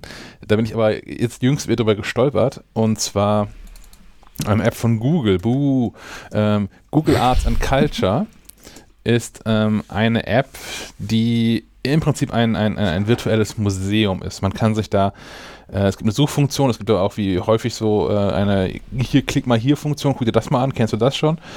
Mm, zum Beispiel kann man heute, wird mir vorgeschlagen hier, die Australian National Portrait Gallery, wo man relativ viel lesen kann ähm, zum einen über Bilder der Hängen, aber auch über die jeweiligen ähm, Museen selbst. Und die ganzen Fotos, die in dieser App drin sind, sind in ähm, unfassbar guter Qualität in der App nochmal drin, dass man da wirklich bis in jedes kleinste Detail ähm, reinzoomen kann, was bei alten Fotografien sich häufig gar nicht so anbietet, weil die, je weiter man reinzoomt, nicht unbedingt besser werden. Aber wenn man sich so Gemälde anguckt, ähm, ich habe heute Morgen nochmal geguckt in eine ähm, Reihe mit, mit Frida Kahlo-Bildern, die tatsächlich irgendwie mit Öl auf Leinwand ist. Und das ist schon nochmal beeindruckend, wenn man da so sehr nah rangehen kann. Also als ob man tatsächlich irgendwie vor, vor so einem ähm, Gemälde dann steht. Ich habe jetzt hier gerade noch äh, Portraits of African Americans, da ist das Bild, dieses, dieses Präsidentenbild von Obama zum Beispiel mit drin, was auch ganz beeindruckend ist und ähm, naja, man, man lernt viel, man kann sich Bilder genau angucken, ist ein ganz cooler Zeitvertreib und man fühlt sich noch ein bisschen intellektuell dabei. Wenn man nicht nur Netflix guckt, sondern dann in, in, in, in hoher Kunst rumwühlt.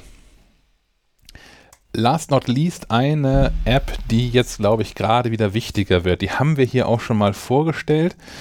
Ähm, heißt, darf ich das? Fragezeichen. Und äh, die kann einem ähm, basierend auf entweder eingegebenen Standorten oder dem aktuellen Standort ähm, einmal runterbeten, wie die aktuellen Corona-Regeln eigentlich an dem jeweiligen Ort sind. Und ähm, bisher haben wir ja, geht diese Bundesnotbremse-Geschichte in, in, vielen Bundesländern und in vielen Orten. Aber jetzt erleben wir ja, dass nach und nach ähm, Dinge wieder gelockert werden. Hier Schleswig-Holstein hat gestern, gestern, ich glaube gestern war es, Daniel Günther ähm, erst verkündet, dass ab dem 31. Mai, also nach diesem Wochenende, ähm, neue Regeln gelten und man sich auch zum Beispiel nicht nur draußen mit zehn Personen aus beliebig vielen Haushalten treffen kann, sondern auch wieder drin. Fitnessstudios dürfen wieder aufmachen, Sport darf wieder stattfinden, auch Teamsport und sowas. Ähm, ja, und damit geht, glaube ich, auch einher, dass jetzt so zum Sommer hin die Reiseaktivität wieder steigt und vielleicht ist es gar nicht verkehrt, wenn man dann ähm, eine App in der Tasche hat, wo man sich nochmal kurz rückversichern kann, ähm, welche Regeln und Verbote eigentlich gerade an dem Ort, an dem ich mich gerade befinde, gelten. Um nicht ins Gefängnis zu kommen oder so. ins Gefängnis. naja, ihr wisst schon. ins Moralgefängnis. Ja, mindestens.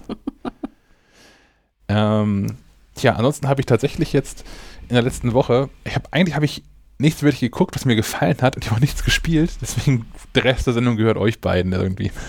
Sehr gut. ja, dann, dann fange ich direkt mal an. Äh, gestern, gestern Nacht äh, gab es ein äh, State of Play äh, von PlayStation. Äh, exklusiv zu Horizon Forbidden West, dem Nachfolger von Horizon Zero Dawn, dem hm. schrecklichsten hm. Titel also dem Namen, schrecklichsten Namen, man für ein Spiel sich ausdenken kann. Ähm, ich bin großer Fan von Horizon Zero Dawn gewesen, deswegen hatte ich das auch auf dem äh, sehr, sehr stark auf dem Schirm, neue Infos darüber zu sehen. Äh, und die haben dort, ich glaube, 14 Minuten Gameplay gezeigt äh, vom Spiel, was äh, auch darauf hinweist, dass das ziemlich weit fortgeschritten ist äh, in der Entwicklung. Man kann also äh, darauf gespannt sein, wann die das ankündigen, also für, für welches genaue Datum. Ähm, ich habe schon gemutmaßt, dass es eventuell vielleicht Weihnachten verfügbar ist oder vielleicht dann Anfang nächsten Jahres. Das, äh, da würde ich mich sehr drüber freuen. Und äh, für diejenigen, die Horizon Zero Dawn nicht gespielt haben, das, da spielt man Aloy, äh, eine, ja, eine junge Frau in einer postapokalyptischen Welt, die von Maschinen äh, beherrscht wird.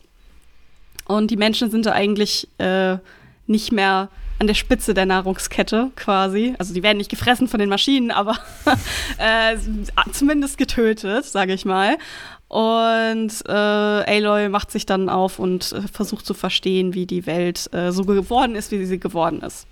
Ich, ich habe das auch geliebt. Also ich finde aber auch die ganze Story drumherum und so, wie das erzählt wird. Und das ist endlich mal eine Open World, die mir auch irgendwie zugesagt hat.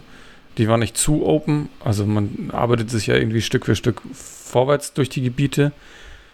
Und das hat mir äh, wahnsinnig viel Spaß gemacht. Also diese Mischung aus irgendwie, ähm, das ist ja schon, ich will nicht sagen prähistorisch, aber die Menschheit ist ja schon ein bisschen im, zurück ins Mittelalter, nee, noch früher äh, geworfen. Und dann aber gleichzeitig so die, die Technik dazu, das war irgendwie super. Ja, also es ist ein visuell total beeindruckendes Spiel. Also ich habe so viel Zeit mit dem Fotomodus erstmal verbracht. also noch nie in einem Spiel habe ich mich damit so viel beschäftigt. Ich habe sehr viele schöne Bilder davon gemacht, äh, auf die ich auch sehr stolz bin nach wie vor, weil das einfach einfach so viel Spaß gemacht hat, mir Orte zu suchen, wo man schöne Bilder machen kann. Und genau, die Story ist, ist unglaublich gut erzählt. Also sie ist jetzt vielleicht nicht groß besonders in, äh, also man, die hat man schon mal gehört, sage ich mal, aber sie ist sehr, sehr gut erzählt. Man fühlt total mit. Aloy ist eine unglaublich tolle Protagonistin. Ja, das ist irre, irre sympathisch, finde ich auch. Genau, genau. Und ähm, die, genau, es ist ein sehr äh, einsteigerfreundlicher Titel für, äh, die, für Leute, die noch nie Open World, äh, Open World Spiele gespielt haben. Äh, ich zähle mich dazu. Ich hatte vorher mal Skyrim ausprobiert und habe es weggelegt, weil ich überfordert, einfach wirklich überfordert davon war. Und ähm, war unglaublich dankbar für den Aufbau äh, von Horizon, weil ähm, es einen sehr nett, langsam, freundlich, äh, zugänglich an alles ranführt, was so Open-World-Titel ausmachen. Und was mich jetzt besonders freut, mit ein bisschen mehr Erfahrung, weil ich habe jetzt zum Beispiel äh, in, in, den letzten Monaten ähm, Breath of the Wild mal gespielt und die sind ja fast zeitgleich rausgekommen und waren so richtige Konkurrenztitel und ich glaube, Breath of the Wild ist äh, für viele der, der Gewinner dieses Rennens, aber die, die, die stehen für mich schon auf gleicher Stufe in mancherlei Hinsicht. Und ähm, die, der, die, jetzt die Fortsetzung von Horizon, also Forbidden West, ähm, hat so ein paar nette Features adaptiert. Zum Beispiel gibt es jetzt einen Fallschirm, einen Gleiter. Äh, mit dem Aloy sich auch von höhere, höher gelegten Punkten äh, hinab segeln lassen kann. Und das ist, äh, glaube ich, etwas, was sie sich äh, auch von Breath of the Wild so ein bisschen abgeguckt haben, weil man in diesem Spiel dadurch viel besser sich durch die Welt bewegen kann, also auch viel angenehmer. Und äh, es gibt einen Enterhaken, das, das Combat sieht viel, viel spannender aus. Also ich bin sehr, ich freue mich sehr auf dieses Spiel äh, und werde das, werde es mir vielleicht nicht zum Release kaufen, aber ich werde auf jeden Fall versuchen, mir eine PS5 bis dahin besorgt zu haben. Äh, es kommt auch für die PS4 raus, was ich auch sehr schön finde. Das war, glaube ich, vorher noch nicht so klar. Ähm, also für all diejenigen, die nur eine PS4 zu Hause haben und auch nicht planen, sich äh, eine, die, die, die, neueste Version zu besorgen, äh, auch ihr könnt das äh, zu Hause genießen. Ich habe länger nicht ja. geguckt, aber PlayStation 5 kann man auch noch nicht kaufen, ne? Nee. Hm. nee. Das bleibt auch wahrscheinlich so. Also ich hoffe, dass sie irgendwie so eine, so eine schicke Horizon Forbidden West Edition rausbringen, die ich mir dann sofort holen würde. Hm. Ich bin, also ich bin ein großer Fan. Ich habe ein Horizon Tattoo im Nacken. Also so. ähm, aber ja, also ich, ich bin, ich bin sehr begeistert. Finde ich ganz cool, dass, also ich habe, als ich es gespielt habe, Horizon Zero Dawn, schon, weil du gerade Breath of the Wild erwähntest, das ist schon irgendwie so, dass das Zelda für die, äh, für die Playstation, finde ich. Mhm. Und ich finde es ganz cool, dass es dann auch unter, unter echten Fans, ich habe es halt gerne gespielt, weil ich bin jetzt offensichtlich nicht so ein Fan wie du, dass es da auch da ähnliche Auswüchse treibt. Also weil hier laufen ja auch, man trifft ja auch häufig mal Menschen, die so ein äh, Tree, Triforce aus, aus Zelda sich irgendwann mhm. tätowiert haben. Ähm, wenn das mit Horizon Zero Dawn ähnlich, ähnlich läuft, finde ich ganz cool eigentlich. Es ist weniger offensichtlich als ein Triforce hm, zumindest. Okay.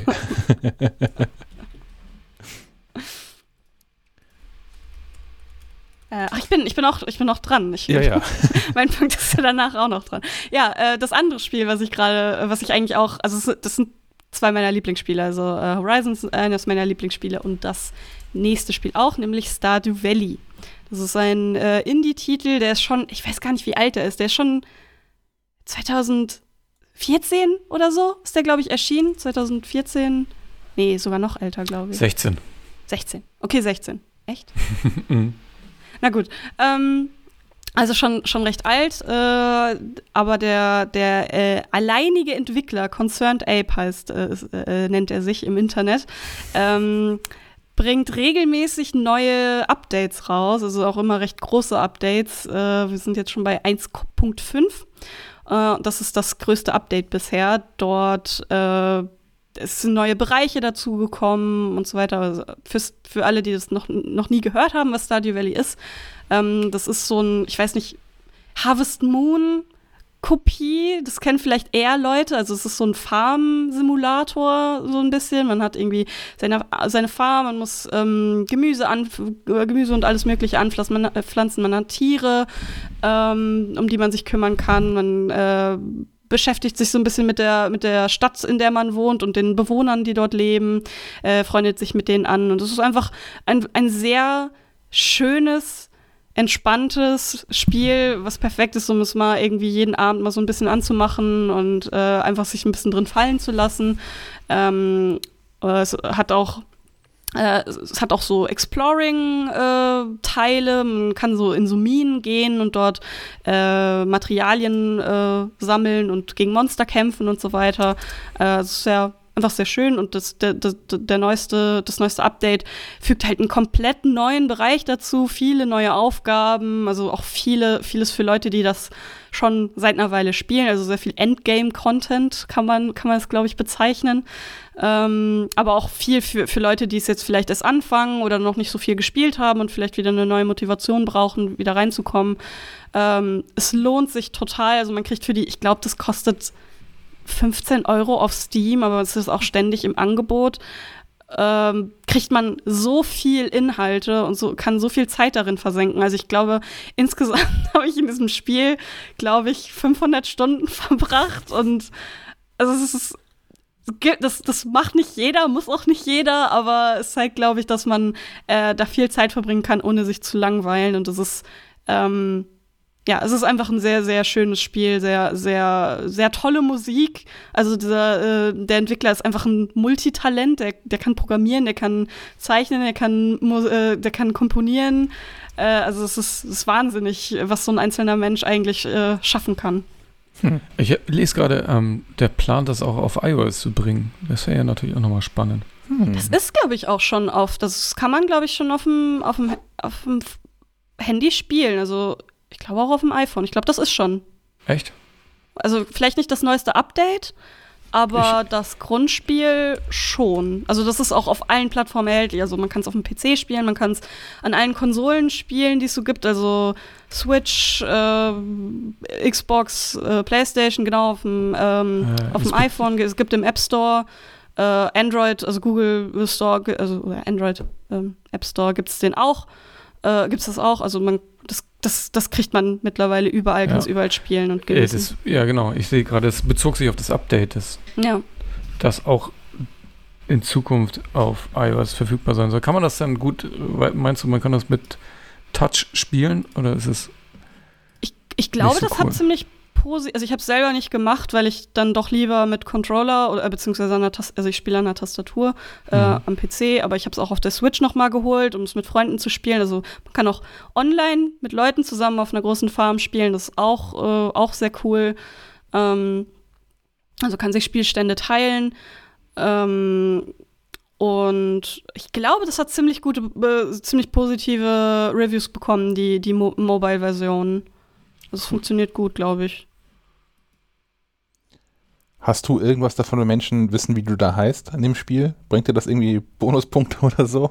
Nee, nee. Okay. Das ist, du, du kaufst es, spielst es, äh, wenn du willst, kannst du es mit Freunden spielen, dann kannst du so einen Code, glaube ich, generieren für deine, deine Farm, Leute drauf einladen. Äh, ja, das ist okay. frei von jeder Kommerzialisierung, finde ich persönlich. Sehr gut. Sven war auch eher äh, am, am, Fernseher unterwegs, wenn ich das richtig sehe. Nee, genau. Ich habe äh, bei ZDF ein bisschen, äh, äh, wie sagt man, geräubert? Nee. Ich habe da die Serie The Bank Hacker geguckt. Ist eine belgische Serie, die hat mir ganz gut gefallen, weil sie, naja, wie man schon mitgekriegt hat, bin ich jetzt nicht so der, der Hollywood-Fan. Ich mag das immer gerne ein bisschen realistischer und ein bisschen naja, ich mag halt skandinavische Sachen auch gerne und das kommt jetzt aus Belgien, das ist jetzt auch nicht so weit weg. Ähm, das, Näher dran als Hollywood. Ja, auf jeden Fall. Ähm, das hat mir sehr gut gefallen. Sind sympathische Charaktere, geht um, wie der Name schon sagt, darum, dass da Leute eine Bank ausrauben wollen und wie das so passiert. Und die Geschichte wird so ähm, aus äh, so, so in, in, in ähm, Rückblicken erzählt quasi. Hm. Ne? Eine ist quasi, sitzt gerade bei der Polizei und wird verhört und dann wie das wohl so dazu gekommen ist. Es ist ganz nett. Und Hacker deswegen, weil die das nicht auf reguläre Weise tun wollen, sondern auch so ein bisschen mit Hacking und so. Fand ich ganz gut. Die, die, andere, die ich ähm, nebenbei gerade so ein bisschen zum Runterkommen gucke, weil es eine ganz klassische Kriminalserie aus Schweden ist, nennt sich Huss. Es habe ich gelesen, das ist auch eine Buchverfilmung. Das Original kenne ich nicht, aber es geht halt um eine eine Polizistin, die gerade erst fertig ist mit ihrer Ausbildung und dann in so ein Team kommt und da Fälle löst. Und was ich ganz angenehm finde, ist, ist dass halt die Folgen sind so normale Spielfilmlänge, immer 80, 90 Minuten und es ist halt ein Fall und der ist danach abgeschlossen und dann kann ich beruhigt ins Bett gehen und muss mir nicht nur Sorgen machen, was jetzt, wie es jetzt wohl weitergeht. Na klar, es gibt, wie, wie immer gibt es da auch so eine, so eine Backstory, die so ein bisschen drumherum erzählt wird, aber so im, der, der Kern ist immer so eine Geschichte, ein Fall. Und ich finde die, ähm, find die Charaktere alle auch sehr sympathisch. Und in der einen Folge, ich weiß nicht, habe die Stadt vergessen, aber es muss, also es ist Schweden auf jeden Fall. Und sie, in der einen Folge steigen sie halt auch auf eine Stena-Line. Und wer, wer aus Kiel hm. kommt, hm. kennt die natürlich, weil die hier auch quasi mitten in der Innenstadt immer liegen. Und sie waren tatsächlich auf dem Weg nach Kiel. aber ich weiß nicht, ob sie keine Drehgenehmigung hatten oder so. Auf jeden Fall steigen sie leider nicht aus. ich dachte, ich sehe jetzt noch ein bisschen was von meiner Heimatstadt, aber leider nicht. Muss ich auf den nächsten Tatort warten. Den, den ersten Teil von Hus habe ich äh, inzwischen auch gesehen. Ich fand das auch wirklich cool gemacht. Das ist total entspannt, kann man so weggucken. Ja, ist halt das Übliche, also das Übliche, was man so aus, aus Skandinavien kennt. Jeder hat so seine Problemchen und ja. Aber deswegen mochte ich halt auch ähm, Valanda. So, was ja auch für sich genommen immer ganz coole Fälle waren. noch nicht so alltägliche, ja. ähm, also nicht Geschichten, die man schon 35 Mal gehört hat in anderen Krimis. Mhm. Und ähm, auch bei Wallander konnte man ja die, die Hintergrundstory konnte man ja weitestgehend vernachlässigen. Man kann diese Fälle ja auch in, in loser Reihe irgendwie gucken. Und ich glaube, das geht bei Huss auch so. Ja, denke ich auch. Ein bisschen, bisschen unrealistisch ist natürlich immer, was denen alles so passiert. Ne? Ja. Also, so mal krass, diese einzelne Person, was die alles durchmacht, aber hey, da muss man drüber weggucken. In der Tat, ja. Mal weitermachen. Weiter, weiter gucken. Ich bin super gespannt, wie du so viel zu Akte X gekommen bist. Ja, die. Ich meine, wenn man, wie ich, jemand ist, der gerne Serien schaut, dann kommt man, glaube ich, irgend, also stößt man da einfach irgendwann drauf, weil das so ein Serien-Urgestein ist. Äh, vor allem, wenn man auch nichts gegen äh, Science Fiction hat, da, kommt man da nicht drum rum. Irgendwann, irgendwer wird es erzählen oder erwähnen oder man liest irgendwas drüber. Äh, das, und ich hatte das schon sehr lange auf meiner Liste von Serien, die ich gerne schauen würde. Aber ich konnte nie, weil ich nicht wusste, wo. Und dann habe ich mir ein Disney Plus-Abo geholt. In einer sehr überstürzten Aktion habe ich mir ein Jahresabo geschossen. äh, ich mach das jetzt einfach. Ich bezahle jetzt einfach die 80 Euro sind es, glaube ich, oder 90. Hast du, hast du auch Glück, weil äh, gerade angekündigt wurde, dass Disney Plus auch demnächst die Preise anheben wird? Ja, guck mal hier. gute Impulshandlung, mal ausnahmsweise. Ähm, also ich, ich habe es nicht wegen Akte X gemacht, ich habe es dann aber gesehen, dass es auf Disney Plus ist und es mir direkt auf die Liste gepackt. Ähm, und äh, ich habe jetzt, wir haben, wir sind dann, also ich schaue die zusammen mit meinem Freund und wir haben die noch nicht ganz so weit geschaut. Ich glaube jetzt so sechs, sieben Folgen. Ähm, ich finde das Intro sehr, sehr charmant, ist, trashy. Es ist, aber es, es ist, ist ungewöhnlich, oder? Also es ist man einfach nicht mehr gewohnt, dass da einfach so ein Musikstück läuft und so und so. Das dauert so lange, oder? ja, es dauert sehr lange. Ich, ich liebe diese, diese, diese Kugel, die dann da gezeigt wird, mit diesen, wenn man die so anfasst, dass dann da so diese, mhm. diese Ele Elektroströme hingehen. Dass das einfach in diesem Intro ist, finde ich schon einfach ist einfach, äh, sagt alles über diese Serie aus, äh, weil sie so, ich weiß nicht, ich bin, ich, ich mag sie sehr gern, ich finde sie ist ein bisschen seltsam, weil ich, ich bin es mittlerweile gewohnt, dass wenn man so Krimi, also es ist ja auch irgendwie Kriminalserie, nicht nur Science Fiction, ähm, folgt also diesem Cop, er fährt über ein Verbrechen, fährt in die Stadt, äh, löst das Verbrechen, alle sind froh, äh, Schema. ähm, und ich bin das mittlerweile gewohnt, dass die, die, äh, die, die äh, Abläufe, also äh, die Kausalketten, sage ich mal, die in solchen äh, Folgen passieren, ein bisschen leichter nachzuvollziehen sind und nicht nur auf dem basiert, was Mulder sich jetzt gerade so ausgedacht hat, weil das ist so Akte X, finde ich. Scully, äh, die, die weibliche Protagonistin, rennt Mulder einfach immer so ein bisschen hinterher und sagt so, hey, aber das ist doch gar nicht wissenschaftlich. Und Mulder sagt aber, doch, also das ist, ja auch egal, Wissenschaft ist gar nicht so wichtig, sondern ähm, Aliens gibt es und Monster gibt es und dann ist Scully so, ah, das ist ja komisch und dann äh, stimmt alles, was Mulder sagt. Ähm, also das ist so Akte X bisher. Und das ist für mich ein bisschen ungewohnt. Ich muss mich da ein bisschen drauf einlassen. Ich finde es aber trotzdem sehr charmant und ähm, auch unterhaltsam, spannend, gruselig. Ähm, mhm. Und also aber auch so, so, eine angenehme Weise, nicht so, so Jumpscare gruselig, äh, dass man einfach Angst hat, gleich erschreckt zu werden, sondern atmosphärisch gruselig. Ja, ja, das stimmt. Ähm, und äh, ich, ich kann die Serie allein schon dafür schätzen, dass ich dass ich sie mir angucke und sehen kann, wie viel Inspiration sie für andere Serien war, die ich mochte. Ja. Ähm, also sowas wie Supernatural äh, fällt mir sofort ein, so, so Monster of the Week mäßig, dass jede, jede, jede Woche ein neues Monster irgendwie ist, was, was bekämpft werden muss, dass äh, auch nicht ganz klar ist, wie das passiert ist immer, aber man muss ja irgendwie damit zurechtkommen und das Problem lösen. Ähm, auch die, die Dynamik zwischen Mulder und Scully ist halt selbst in den, in den ersten paar Folgen schon großartig. Ich freue mich schon darauf, wie, das, wie sich das noch entwickelt. Ähm, ich bin ein großer Fan von Gillian Anderson, also der, der Schauspielerin mhm. von, von äh, Scully. Äh, deswegen ist das für mich äh, ein Spaß. Ich, ich habe Spaß damit. Und man kann sie immer noch gucken. Also, weil die ist ja, lass mich kurz rechnen, 10, Mitte der 90er. 30 Jahre alt, 30 Jahre. Die ist älter als Twin Peaks. kennt, kennt die Twin ja, Peaks? Ja, ja klar. Ja. Gut, David also das ist, das, ist, das ist eine anstrengende Serie. Dann kann man vielleicht mal den Namen gehört haben, aber geguckt haben muss man es nicht unbedingt. Ähm, ich habe sie gesehen, es war anstrengend. Wie Twin Peaks, meinst du? Ja, ja. Ähm, naja, ja, aber ja, man muss ist, halt, ist, man muss, man muss David Lynch, also man muss wissen, was für ein Mensch David Lynch ist und so, Ja, dann, ja, dann geht das. Ich kenne auch Sachen von dem. Also ich habe es auch in dem Wissen geguckt, sonst hätte ich es nicht durchgehalten. Aber Ja. es, ist, es ist das zu, zugängliche Twin Peaks, würde ich sagen. Ja. Ähm, sehr viel äh, seichter und äh, weniger weird, seltsam und äh, vertrackt und äh, unverständlich.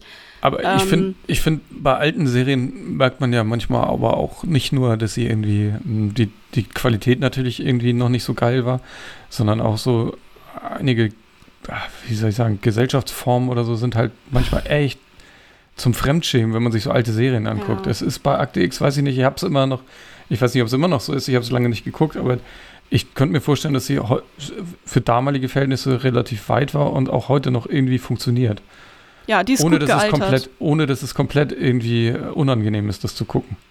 Ja, ja, ich, ich, ich, weiß auf jeden Fall, was du meinst. Also ich, ähm, ich habe jetzt bisher noch nicht so sowas gehabt, wo ich so dachte, oh, das ist, das ist rassistisch, oh Gott, oder ähm, das, das, hat- das hatte ich, hatte ich bisher noch nicht. Also wie gesagt, ich bin noch nicht so weit, aber ich, ich da es sich so viel um Übernatürliches dreht, äh, was jetzt nicht per se, also nicht per se, aber also durch, kann durchaus was damit zu tun haben, aber äh, muss nicht unbedingt äh, was mit, mit Gesellschaft zu tun haben. Also ich finde, es, es ist sehr, sehr kritisch gegenüber amerikanischen ähm, Staatsorganen. Mhm. Und das finde ich daran, also ich glaube, deswegen alter ist es auch so gut gealtert, weil das halt das so sich darauf fokussiert, äh, die, die Kritik und sich weniger um, äh, um ja, Gesellschaftsform in dem Sinne äh, dreht. Ich, ich bin gespannt, wie sich das noch entwickelt.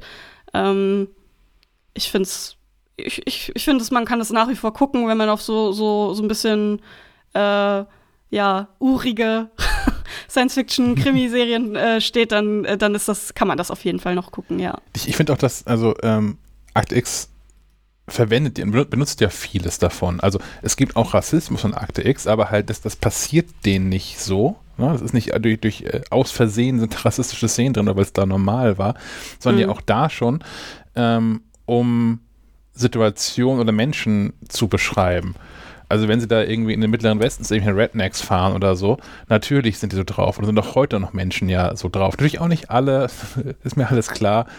Aber ähm, es, wäre halt auch ja falsch, das auszublenden, finde ich. Das ist so Teil davon, dass es in die Realität zurückgeholt wird. An anderen Stellen spielt es aber auch sehr damit. Es gibt irgendwann ähm, eine Folge, die müsste so in der fünften Staffel, glaube ich, sein.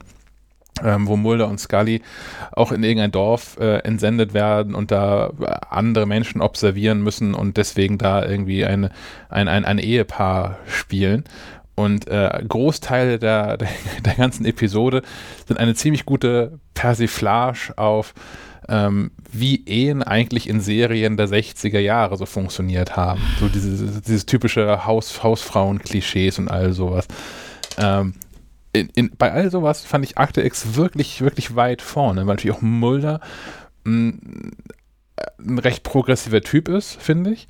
Und ähm, Akte X war für mich, also es, es mag andere gegeben haben, aber für mich neben Star Trek so die, die erste Serie, ähm, in der es eine wirklich starke weibliche Rolle oder Hauptrolle sogar gab.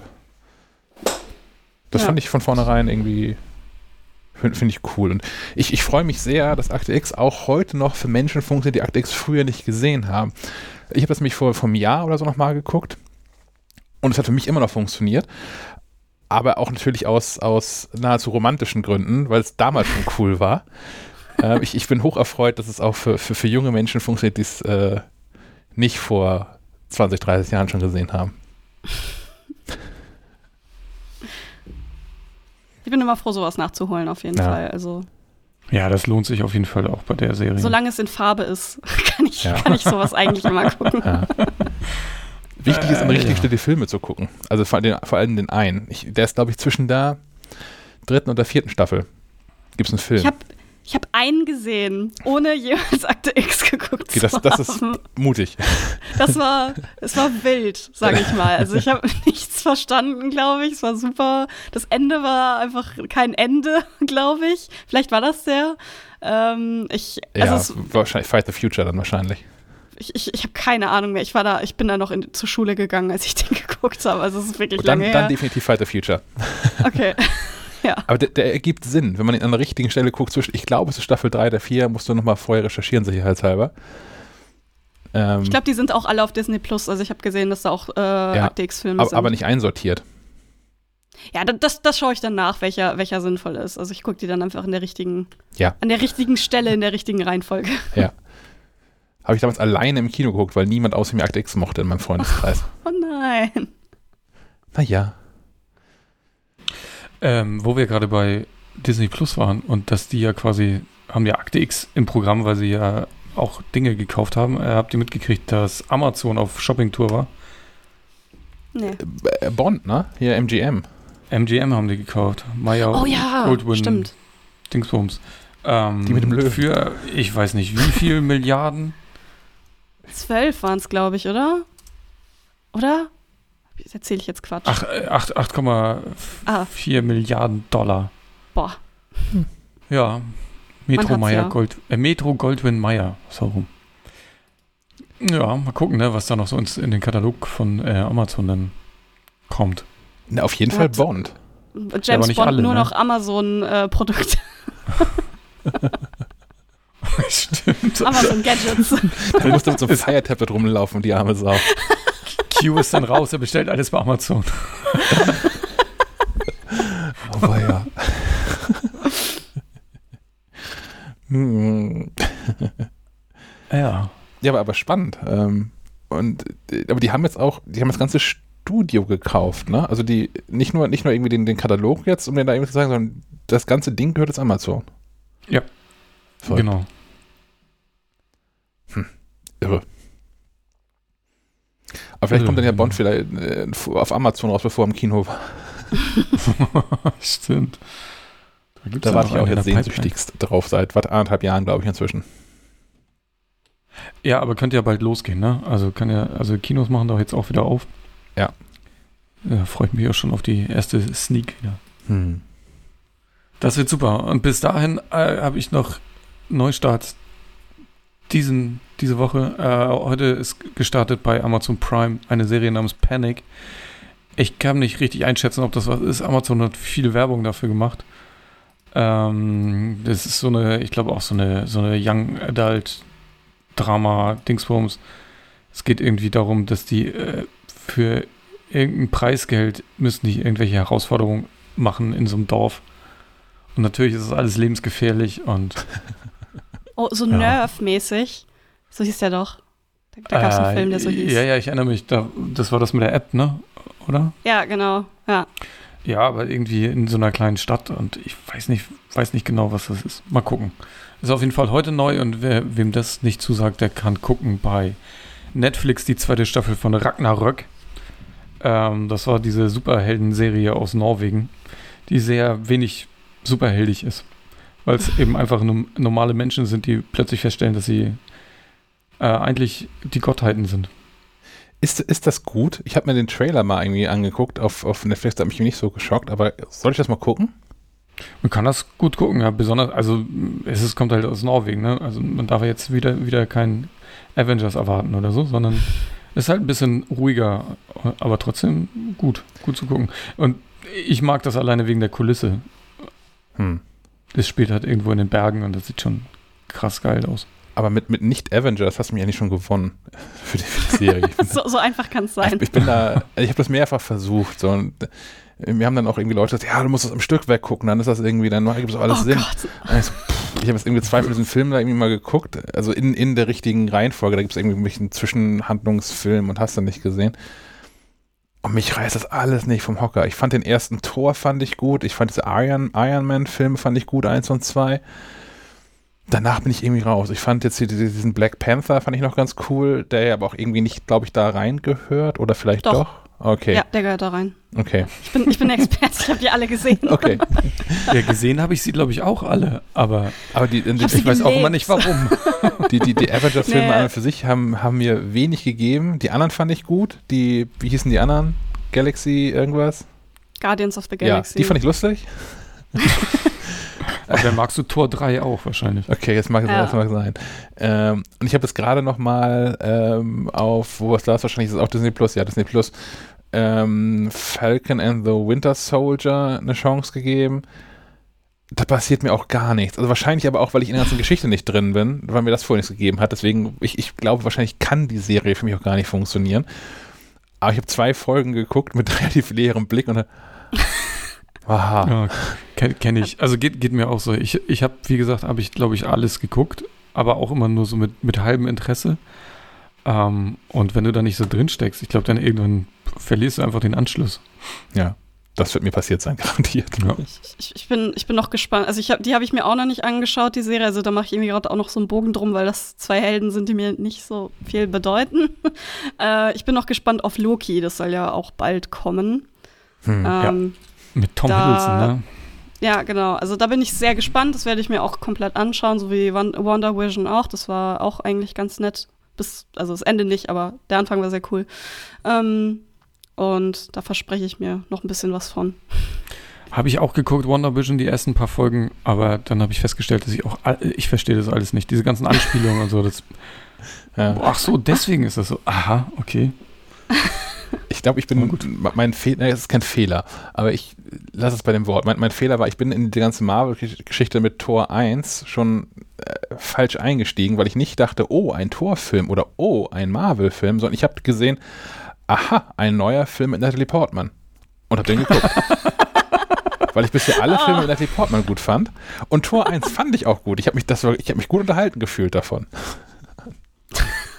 Ich finde es toll, dass das, sein, dass, das der Grund war, warum du den geguckt hast. Ja. Dass voll Natalie Portman drin ist. Ich sag, wie es ist. Oh Mann. Ja, ist auch ein bisschen schade, ne? Also, ähm, dass, dass die, dass selbst die, die Schauspieler irgendwie das nicht, also für mich auch, ähm, also da hat ja schon jeder große Schauspieler in einer dieser Produktionen mitgespielt. Selbst Mats Mikkelsen hatte ja irgendwo mal eine Rolle und Echt? Cumberbatch und hast du nicht gesehen? Ja, ja, und aber die, die gehen halt einfach unter. Also es fällt überhaupt nicht auf. Cumberbatch, den fand ich auch gut. Den, den wo er der Zauberer ist da. Dr. Dr. Strange. ja, das war Das ist. Doktor. Ja, das war, war jetzt Absicht. Äh, Dr. Strange. Hat das er denn- gut. Ah, stimmt, auch in Doctor Strange, ne? Mats? Äh, Mads Mikkelsen. pff, ja, ich glaube ja. Ja, ich, Das der ist war ja, ja- der Böse. Das ist aktuell mein, mein Favorite. Ah, da warte ich äh, ähm, sehnsüchtig auf die Filme Der Rausch und Riders of Justice. Hm. Aber die sind auch verschoben wegen Kino zu und so. Und deswegen Nee. weiß ich nicht, wann die rauskommen. Aber Mats Mikkelsen ist so ein großartiger Schauspieler, finde ich. Ja. Und ich glaube, so ein, ein guter Mensch einfach. Also so sympathisch. Ja, Gut. Also, guckt fleißig Akte X. Das ist die, die Quintessenz der Sendung. Es, ist sehr gut. sehr gut. Mach Haben wir das. noch was? Nee, ich bin durch und habe Hunger. Sehr gut. Ja. Geht mir auch so. Dann soll es das äh, wieder einmal gewesen sein. Vielen Dank fürs Zuhören. Wir haben noch eine Episode haben wir noch, ne? Vor der WWDC. Ja, die große Orakel-Episode. Oder? Ja, wahrscheinlich. Wir gucken mal. Und dann, so wie es aussieht, äh, wir müssen nächste Woche mal konferieren, was wir alles so vorhaben rund um die WWDC. Aber ich könnte mir vorstellen, dass es dann auf eine Live-Sendung geben wird nach der WWDC. Das hat bisher mal ganz gut funktioniert und sich äh, bewährt. Yes. Dann äh, Bin gespannt. euch und allen da draußen ein, ein schönes Wochenende und bis zum nächsten Mal. Auf Wiederhören. Macht's gut, ciao. Ciao.